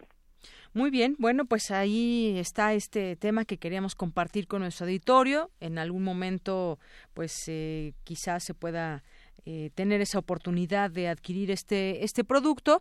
Y bueno pues si se da una vuelta aquí a la Ciudad de México en algún momento y nos quiere compartir de esta producción pues estaremos muy contentos doctor. Con muchísimo gusto. El, el próximo estamos por cosechar ya pronto la la cuarta cosecha de jitomates y con mucho gusto mandamos unas muestras para hacernos una buena salsita. Claro que sí. Pues muchísimas gracias, doctor. Gracias a ustedes, muy amables. Hasta luego, un abrazo. Hasta luego. El doctor Enrique Galindo, investigador del Instituto de Biotecnología y estos invernaderos para la producción sustentable de jitomate. Tu opinión es muy importante. Escríbenos al correo electrónico prisma.radiounam@gmail.com. Prisma RU. Relatamos al mundo. Continuamos dos de la tarde con 26 minutos. Ya tengo en la línea telefónica al doctor Luis de Pablo Jameken, catedrático en Historia por el Colegio de México. Doctor Luis de Pablo, bienvenido a este espacio de Prisma RU de Radio UNAM. Hola, muchas gracias por la Doctor, pues eh, quisimos hablar con usted para platicar de este proceso electoral 2018, pero desde un enfoque, desde el enfoque histórico, es decir, ¿Qué va a dejar este proceso en la historia de nuestro país? ¿Cómo se podrá contar en la posteridad? Sabemos que pues este proceso es un año atípicamente electoral. Hay una muy intensa actividad comicial, eh, dado que concurren las elecciones federales con las locales en los 32 estados del país, en la Ciudad de México, en buena medida también algunas gubernaturas eh, apenas electas en 2016 concluirán en este año con el objetivo de empatar las elecciones estatales con, con las federales. Es un año inédito en lo político y electoral de pronósticos múltiples de pronto con, con encuestas también que han, que han marcado el sentir de alguna manera de la población que es entrevistada. Y bueno pues una serie de análisis que vemos alrededor eh, y un proceso en el que estamos viendo muchas cosas. ¿Cómo, cómo lo ve desde ese punto de vista histórico este proceso doctor doctor ¿Me escucha? Bueno, ahí parece ser que tuvimos un problemita. Vamos a, recuperar la comunicación con el doctor Luis de Pablo, porque pues nos imaginamos, se imaginan cómo quedará registrado este momento, periodo, proceso en la historia de lo que en este momento estamos viviendo. Siempre, pues cada, cada vez que cambiamos presidente, cada seis años, pues hay muchas cosas eh, que quizás eh, eh, sean un contexto diferente en el que nos estamos moviendo y bueno, cada uno de, de estos procesos tiene sus particularidades, ha emergido de unos años a la fecha esa, esa figura, por ejemplo, de candidatos independientes que también ahora pues ya lograron algunos registros y que pues se mueven también en este ámbito donde la sociedad puede voltear a ver esta, esta figura más allá de los partidos políticos, partidos políticos que están desgastados, que están desgastados en, en este sentido con la gente. ¿Cuántos spots? No sé, no tengo, no tengo idea en este momento. Son miles o millones de spots que hemos estado escuchando y si de pronto uno queda un poco cansado de toda esta situación. Pero retomamos ya la comunicación con el doctor Luis de Pablo, catedrático en Historia por el Colegio de México. Decíamos, doctor, ¿cómo quedará registrado este momento, este periodo, este proceso en la historia de nuestro país? Pues sí, mira, creo que como tú dices, esas elecciones son históricas en el sentido de que van a ser eh, un hito, eh, casi sea cual sea el resultado. Eh, Em, no solo por lo que tú decías de que se reúnen una serie de elecciones eh, federales, estatales y municipales, sino también, y en eso quisiera poner eh, un especial énfasis, se va a renovar todo el poder legislativo. Creo que eh, por la importancia de los comicios federales... Oiga, doctor, ¿le puedo interrumpir tantitito? No sé si tenga puesto su radio, porque escuchamos como un eco cuando usted está hablando, como un regreso, no sé si tenga prendido el radio que le pudiera bajar un poquito para que lo podamos escuchar perfectamente. ¿Me escucha mejor? Mucho mejor, doctor. Sí, bueno, eh, como, como te decía, además de juntarse eh, elecciones federales con elecciones locales, se junta también una renovación del poder legislativo y eso también eh, creo que no se le está dando la suficiente importancia en los medios de comunicación, pero también es algo muy muy importante. Por ejemplo, para los que vivimos en la Ciudad de México, pues el, el bueno va a ser el primer Congreso de la Ciudad de México, ya no solo una, la Asamblea Legislativa del Distrito Federal, eh, y creo que es un momento particularmente importante porque pues la, la Constitución reciente que tenemos eh, ya está hecha, pero faltan hacer las leyes que regulen esa Constitución. Eh, y creo que es el, es el momento de, de que los ciudadanos hagamos oír nuestra voz y realmente tengamos una incidencia en cómo se regulan esas, esas leyes que van a acabar afectándonos no solo en los próximos tres o seis años, sino en, pues, en un plazo todavía más largo. Así es, doctor. Esto que usted dice es muy importante porque la Ciudad de México va a tener una constitución, digamos, cómo está, quedará constituida de una manera diferente a lo que tenemos hasta ahora y habrá que hacer estas leyes que regulen esa constitución que se hizo también ya hace unos meses por mucha gente y todo eso son cambios representativos que darán, dejarán una huella en esta, en la historia de la Ciudad de México y, y en el y en el país. Yo decía cuando se cortó la llamada este contexto que tenemos ahora, emergen, por ejemplo, candidaturas ciudadanas, esa figura ciudadana que de pronto no alcanza a ser completamente ciudadana. Eh, eh, en las boletas veremos algunos algunos candidatos independientes a lo largo y ancho del país. Y bueno sobre todo pues cambiamos de presidente y, y, tenemos en la boleta un candidato que ya estuvo tres veces en la boleta y que de nueva cuenta pues ahora parece ser que ya es la última y la vencida. Y bueno pues todo se va haciendo un contexto peculiar cada seis años. Tenemos un contexto eh, específico doctor Sí, es, es sin duda un, un contexto muy eh, extraño, me atrevería a, yo a decir. Eh, primero por lo, por lo que dices de las candidaturas ciudadanas, que bueno, hay de todo, de, de chile de dulce y de manteca. Este, la verdad es que hay candidaturas, bueno, a nivel federal tenemos la del Bronco, que la verdad, en mi, en mi opinión, es, es más un chiste que una candidatura. Eh, pero la verdad es que a nivel local y sobre todo en el Poder Legislativo hay propuestas muy interesantes que vale la pena considerar. Por ejemplo, los considerados, los candidatos, perdón, de, lo, de la llamada Wikipolítica. En Jalisco son, me parece que 17 candidatos a distintos puestos, incluyendo Pedro Kumamoto para el para el Senado del Estado. Este, pero también hay un candidato en Nuevo León y uno en, en, Yucatán y otro en la Ciudad de México, que me parece que son candidaturas que bien vale la pena analizar y, y pues tomar en serio. Eso por un lado.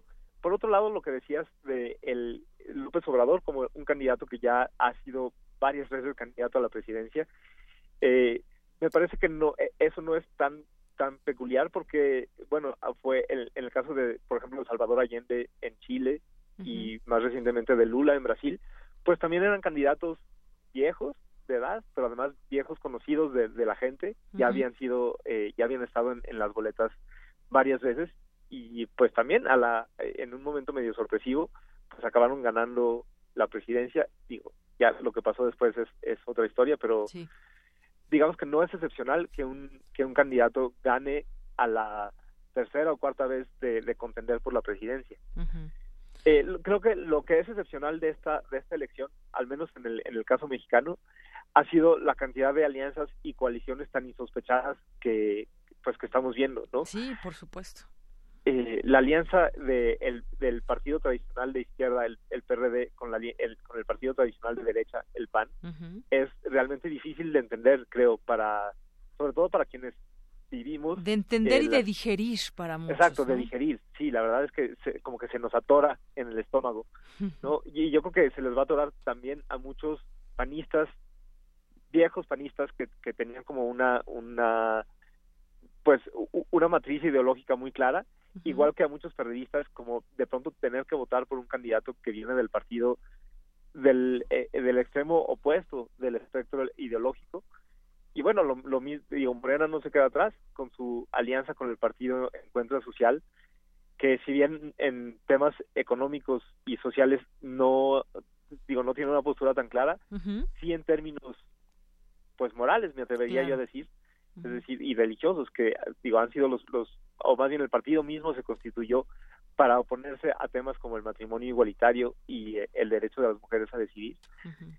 Y bueno, la verdad es que también para muchos eh, que, bueno, como yo tenemos convicciones de izquierda, también se nos, nos cuesta un poco digerir, eh, pues, por quién vamos a votar realmente, por qué proyecto uh -huh. de nación vamos a votar y creo que por eso es es importante lo que te decía yo antes en este caso ver los específicamente quiénes son los candidatos a, por los que estamos votando en cada distrito uh -huh. para el Senado, para el Congreso Federal y para el Congreso local, porque yo creo que en los próximos, en las próximas tres y seis años va a haber muchas veces en que no no voten en bloque ellos sí. como legisladores y por lo tanto creo que nosotros como como eh, ciudadanos tampoco deberíamos de, de votar en, en bloque uh -huh. sino analizar enterarnos quiénes son los los candidatos a, a al poder legislativo y un poco votar en función, un poco conocer sus trayectorias y votar en función de eso. Y yo sé que no está fácil porque la verdad hay una avalancha de información sobre los candidatos a la presidencia. Estamos siendo bombardeados con, con noticias, con chismes, falsas o verdaderas sobre los candidatos a la presidencia, pero la verdad es que ¿cuántos de nosotros sabemos quién quiénes son los candidatos al, Congreso Federal o al Congreso local? eh, la verdad es que yo particularmente me costó bastante trabajo eh, meterme a la página del INE y averiguar quiénes eran los candidatos y todavía más eh, pues un poco seguir sus trayectorias, ver de dónde vienen, cuáles son sus, sus, propuestas.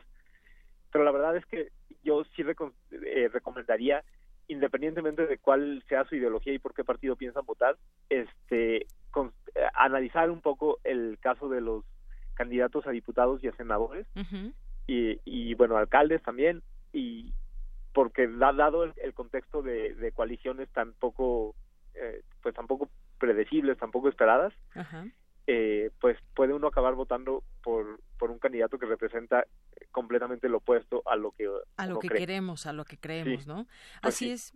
Sí, doctor Luis de Pablo, eh, yo estoy de acuerdo con usted en este tema de las alianzas que se hicieron entre algunos partidos, porque uno, uno quizás vería más cerca al, eh, al PRD Morena, que pues los dos se dicen de izquierda, a un PAN con el Partido Encuentro Social, que son más con ideas eh, de derecha y este tema de la familia y del aborto, que les cuesta mucho trabajo hablar o que, o que se expresan siempre, como ellos dicen, a favor de la vida y prefieren no meterse en otro tipo de situaciones. Efectivamente, es difícil esta configuración entenderla, y, pero si lo vemos desde un punto de vista político, quizás entendamos por qué el PRD no puede estar con Morena o por qué el PAN no puede estar con el PES o, o alguna situación, pero sí, efectivamente, cuando, cuando se trata de defender el voto que cada quien tenga, pues quizás se puede encontrar ante esa, esas dificultades. Ahora yo le preguntaría, doctor, por ahí un, historiador, Enrique Krause, decía que, pues que, que, si la gente ya va a votar por López Obrador o por Morena, pues que en el, para el Congreso votara su voto, hiciera un voto diferido, es decir, que no votara por este partido.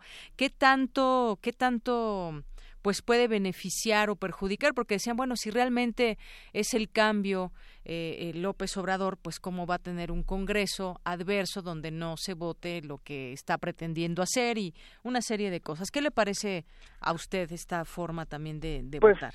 Mira, con, con todo el respeto que me merece eh, el doctor Krause, me parece un poco hipócrita su postura porque cuando estaban eh, arriba en las encuestas el PRI o el PAN no, no solo no, no, no hablaba de un voto diferido, sino que él y otro grupo de intelectuales culpaban a, la parálisis, eh, digamos, eh, legislativa que sucedieron en esos sexenios a un Congreso dividido. Y más bien decían que, que, por el contrario, que había que unir fuerzas, votar como una sola fuerza para que pudieran eh, sacar adelante las reformas, etcétera. Y pues sí me parece bastante hipócrita que ahora que el candidato de izquierda tiene una clara ventaja eh, en, la, en la presidencia, este, estén llamando a, por un voto dividido. Dicho lo cual, sí tengo que decir que me parece, en este, en este caso eh, especial, sí. pues más que votar dividido, nada más por votar dividido, sí me parece que no hay que votar ciegamente por un partido o por una coalición, sino hay que analizar quiénes son los candidatos a cada puesto. Claro, y eso que usted dice también es importante porque la gente si no conoce, a veces pues va a votar por X o Y partido sin conocer a la persona. Sí, exactamente. Creo que no, le pasa a la mayor parte de los ciudadanos. Seguro. No hay, no está la información eh, accesible. Es decir, sí se puede buscar si uno, como le dedica un buen rato a, a buscarla, pero no, no es algo que estén anunciando. los, los mismos candidatos me parece que muchas veces ocultan su filiación partidista, es decir, no, no aparecen como en amarillo o en azul o en rojo, como para que deliberadamente los ciudadanos no sepan eh, pues de dónde vienen o cuáles son sus propuestas o cuál es su postura ideológica en, en, distintos temas.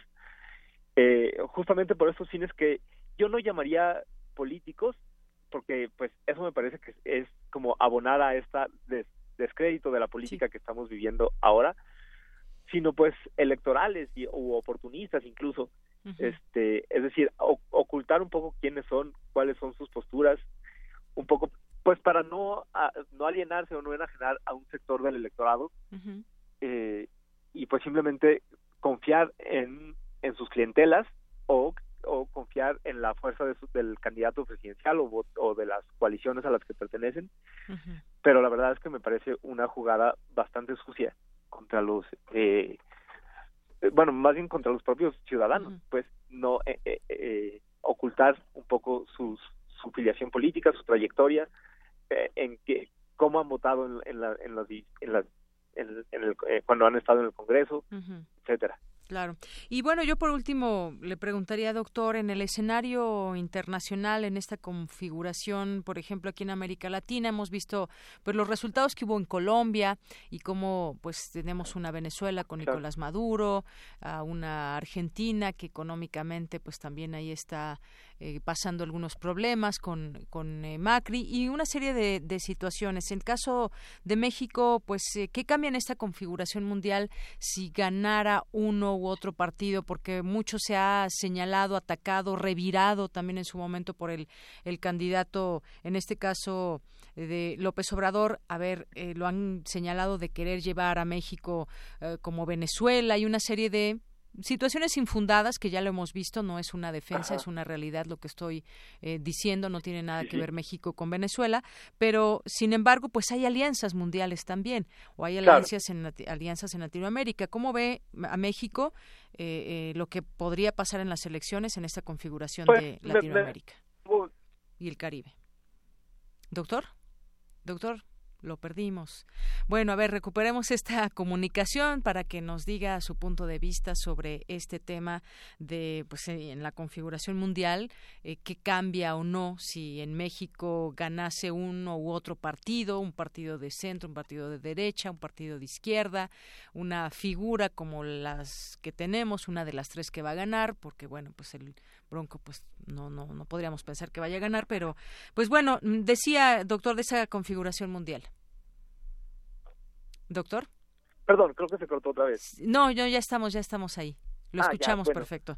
Me pues, decía. Te, decía que me, parece un poco gracioso que lo comparen siempre con ejemplos fallidos, eh, pues de partidos de izquierda que han llegado al poder, y en cambio nadie dice lo que va a llegar a México.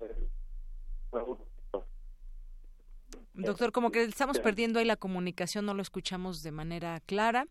Vamos a tratar de recuperar esta comunicación y pues sí, querer comparar a unos o a otros con otros países o por políticas, creo que pues bueno, tendríamos que entrarle aquí con muchos con muchos fundamentos.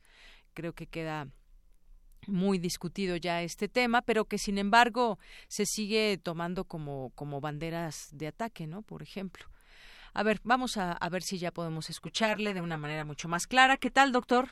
Hola, ¿qué tal? Le, decía que me parece chistoso que lo comparen siempre con experiencias fallidas. Sí. Y que nadie diga, por ejemplo, que, que López Obrador va a llevarnos a ser el, el Uruguay de América, ¿no? A pesar de que, pues, la plataforma con, con de López Obrador con la música, pues, tampoco son tan distintas.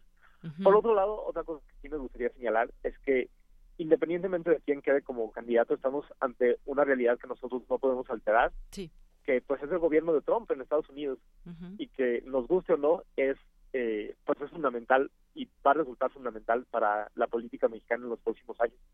Si se cae el Telecán, independientemente de quién sea el candidato, pues tenemos que ver qué hacemos y probablemente tengan años, meses o años de crisis, independientemente de quién sea el, el, el presidente o, a qué partido pertenezca.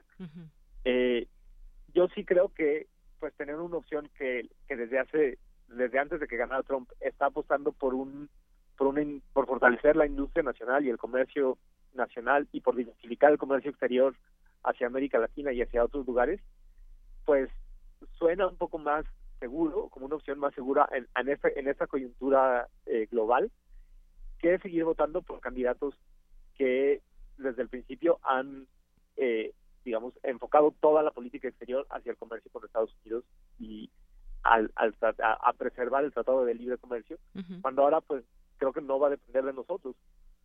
Este, no estoy seguro cuál, cuál vaya a ser el resultado, pero sí creo que pues lo global va, va a incidir mucho, quizá más que el, el presidente que tengamos eh, y de qué partido provenga. Digo, solo supongo que será quien tenga más capacidad, más flexibilidad también de lidiar con una situación internacional que no veíamos venir. Muy bien. Bueno, pues sí, ese es un tema que habremos de seguir discutiendo cuando ya eh, conozcamos quién sea el próximo presidente, cuál va a ser esa política exterior y cuál va a ser esa configuración o cómo eh, cómo, cómo se va a ver México también desde fuera cuando cuando gana algún presidente en Latinoamérica, en el Caribe, siempre pues hay una serie de opiniones en torno a qué puede pasar en la región y bueno, pues ya lo veremos en su momento con México. Por lo pues pronto, doctor, pues muchas gracias. No, al contrario, muchas gracias a ti y a, y a tu auditorio por, por escucharnos. Bueno, hasta luego, doctor. Hasta luego, que tenga buena tarde. Gracias igualmente, doctor Luis de Pablo Jameken, catedrático en Historia por el Colegio de México. Porque tu opinión es importante, síguenos en nuestras redes sociales, en Facebook como Prisma RU y en Twitter como arroba PrismaRU. Internacional RU. Una coalición de fiscales demócratas estatales pidió este martes que el gobierno de Donald Trump ponga fin a la política de cero tolerancia que ha provocado la separación de padres e hijos en la frontera de México con Estados Unidos. En su primera entrevista como presidente de España, Pedro Sánchez habló sobre la gestión del buque Aquarius y la crisis migratoria en Europa, y particularmente en su país. Es evidente que nosotros no vamos a abrir las, las fronteras, que eso es inviable. Lo que tenemos que hacer es gestionar bien los flujos migratorios, eh, dar una respuesta europea también a esta realidad que, que, afecta a un país fronterizo como es eh, España. Es una llamada a la solidaridad del conjunto de la Unión Europea. El ministro de Interior de Italia, Matteo Salvini, continúa con su discurso radical. Ahora propuso realizar un censo de gitanos que permita la expulsión de su país a todos aquellos en situación irregular. He pedido un informe sobre la situación de los romaníes para ver quiénes y cuántos son. Sobre los romaníes de nacionalidad italiana, desafortunadamente nos los tendremos que quedar porque no podemos expulsarlos. Hay barcos con bandera de Gibraltar, España, Alemania y los Países Bajos. No es aceptable que todo el mundo venga a hacer la recogida al Mediterráneo y después lleguen a Italia. En tanto, la canciller alemana Angela Merkel anunció que se alcanzó una buena solución con el presidente de Francia, Emmanuel Macron, para la reforma de la eurozona, que incluye un presupuesto común para el bloque y la reconversión del Fondo de Rescate, como una versión europea del Fondo Monetario Internacional. Hoy se cumplen dos meses del inicio de la crisis en Nicaragua, que está lejos de terminar luego de que la Iglesia Católica, mediadora del diálogo nacional, suspendiera las mesas de trabajo por la falta de invitación a organismos internacionales por parte del gobierno de Daniel Ortega. Habla el alto comisionado de los derechos humanos, Seyd Rajab al-Hussein.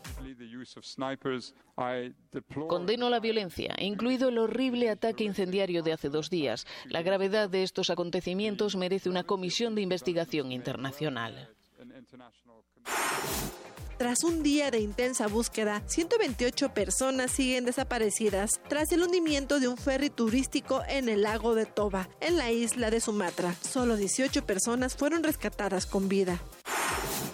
En la próxima edición del Catálogo Internacional de Enfermedades de la Organización Mundial de la Salud, el transexualismo y otras formas de incongruencia de género no aparecerán en las listas de trastornos mentales.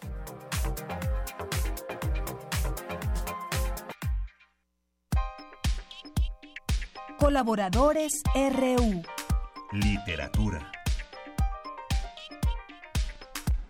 Bien, y ya estamos aquí en literatura con Alejandro Toledo, ensayista, miembro del Sistema Nacional de Creadores de Arte. ¿Cómo estás, Alejandro?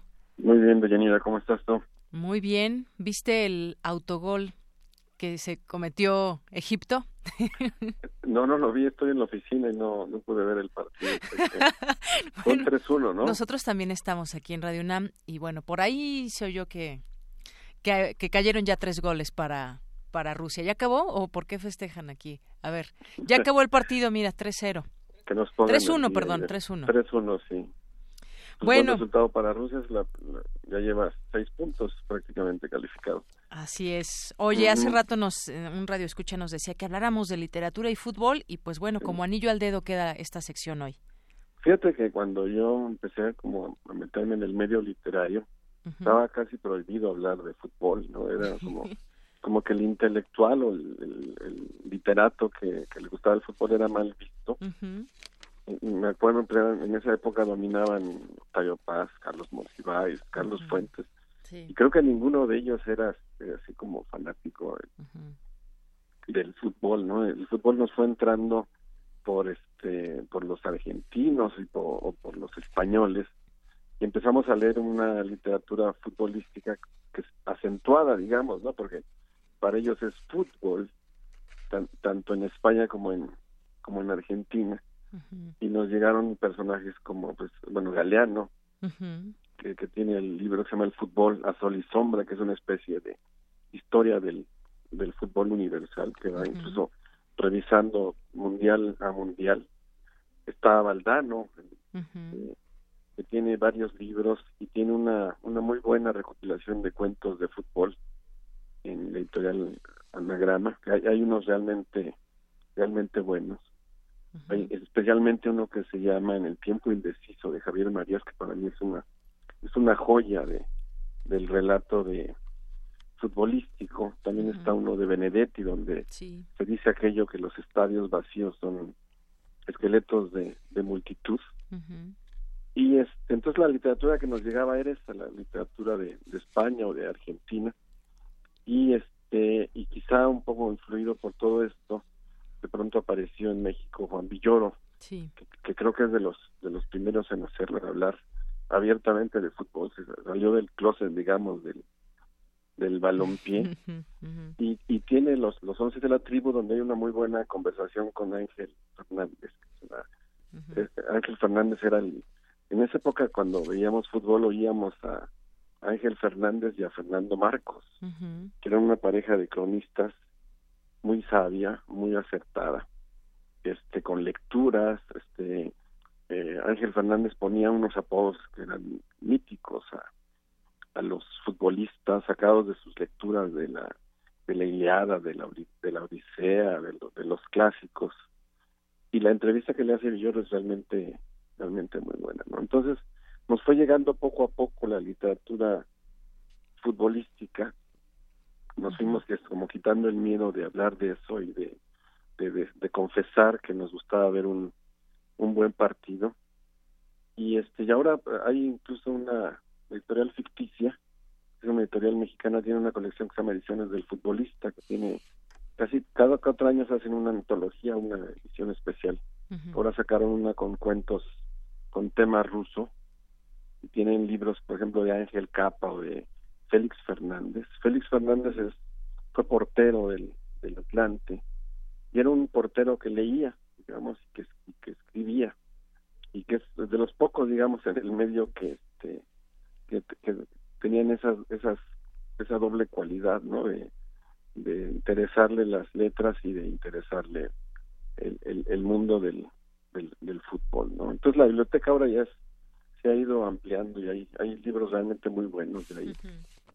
Leí un cuento en una antología de Roberto Fontana Rosa de cuentos de fútbol argentino de Luisa Valenzuela, donde cuenta su experiencia con acompañando un equipo argentino a Brasil sin saber de qué se trataba exactamente, ¿no? Sin conocimiento eh, futbolístico, digamos, sin, sin interesarle el tema y cuando alguien le presume que tiene una playera de tal jugador, ella le, le pregunta, ¿y, ¿y, qué te la dio para que se la lavaras o por qué?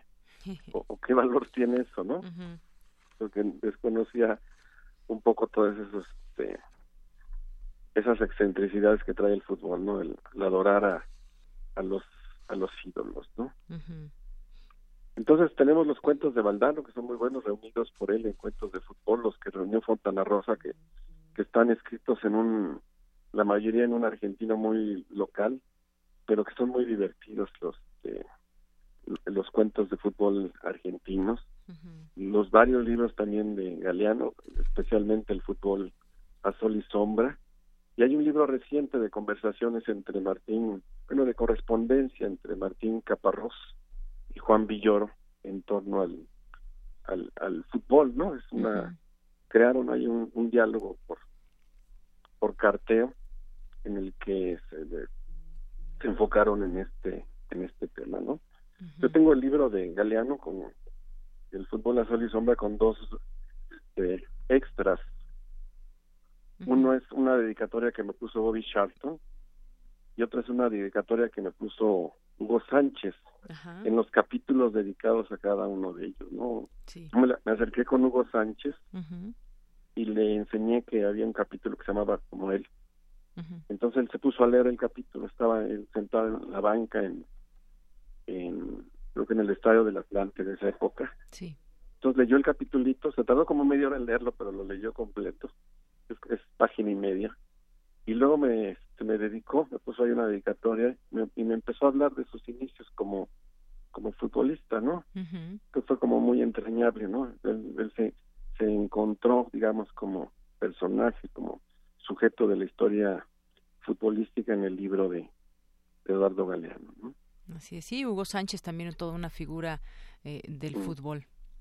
Sí, lo que cuenta Galeano en el libro es que dos periodistas mexicanos estaban en una situación en una zona de guerra y los prácticamente los iban a fusilar pero les preguntaron de qué país eran cuando dijeron México los que los tenían presos dijeron México Hugo Sánchez y en ese momento se volvieron como sus hermanos porque habían visto seguramente la habían seguido la trayectoria de, Hugo Sánchez en, en España sobre todo no en el Atlético Madrid y en el y en el Real Madrid no entonces el el nombre de Hugo Sánchez les, les salvó la les salvó la vida Así es. Oye, y también no sé si tuviste oportunidad o le recomendamos a nuestro auditorio, hace unos días escribió justamente Juan Villoro sobre el fútbol y, lo tituló este, este escrito, este artículo, El fútbol es una novela.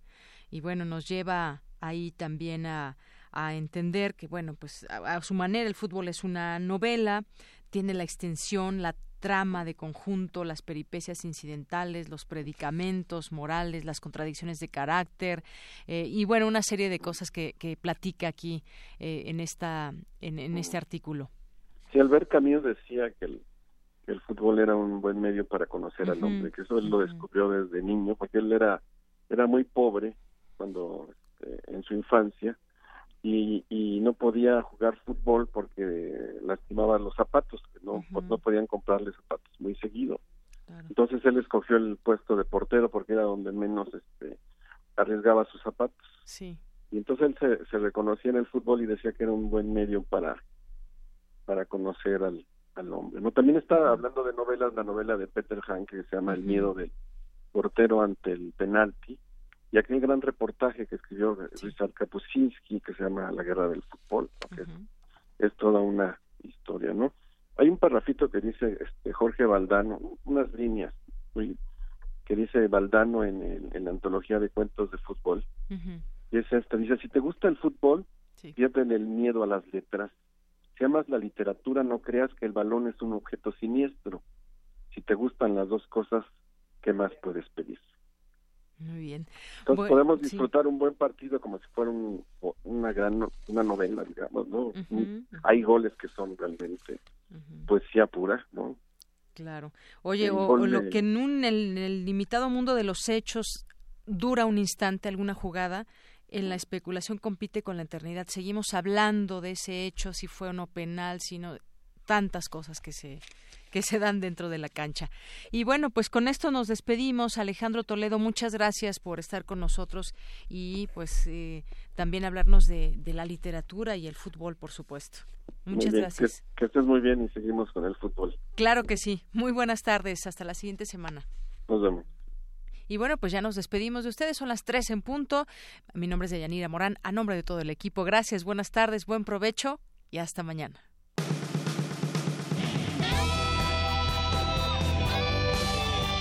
Prisma RU.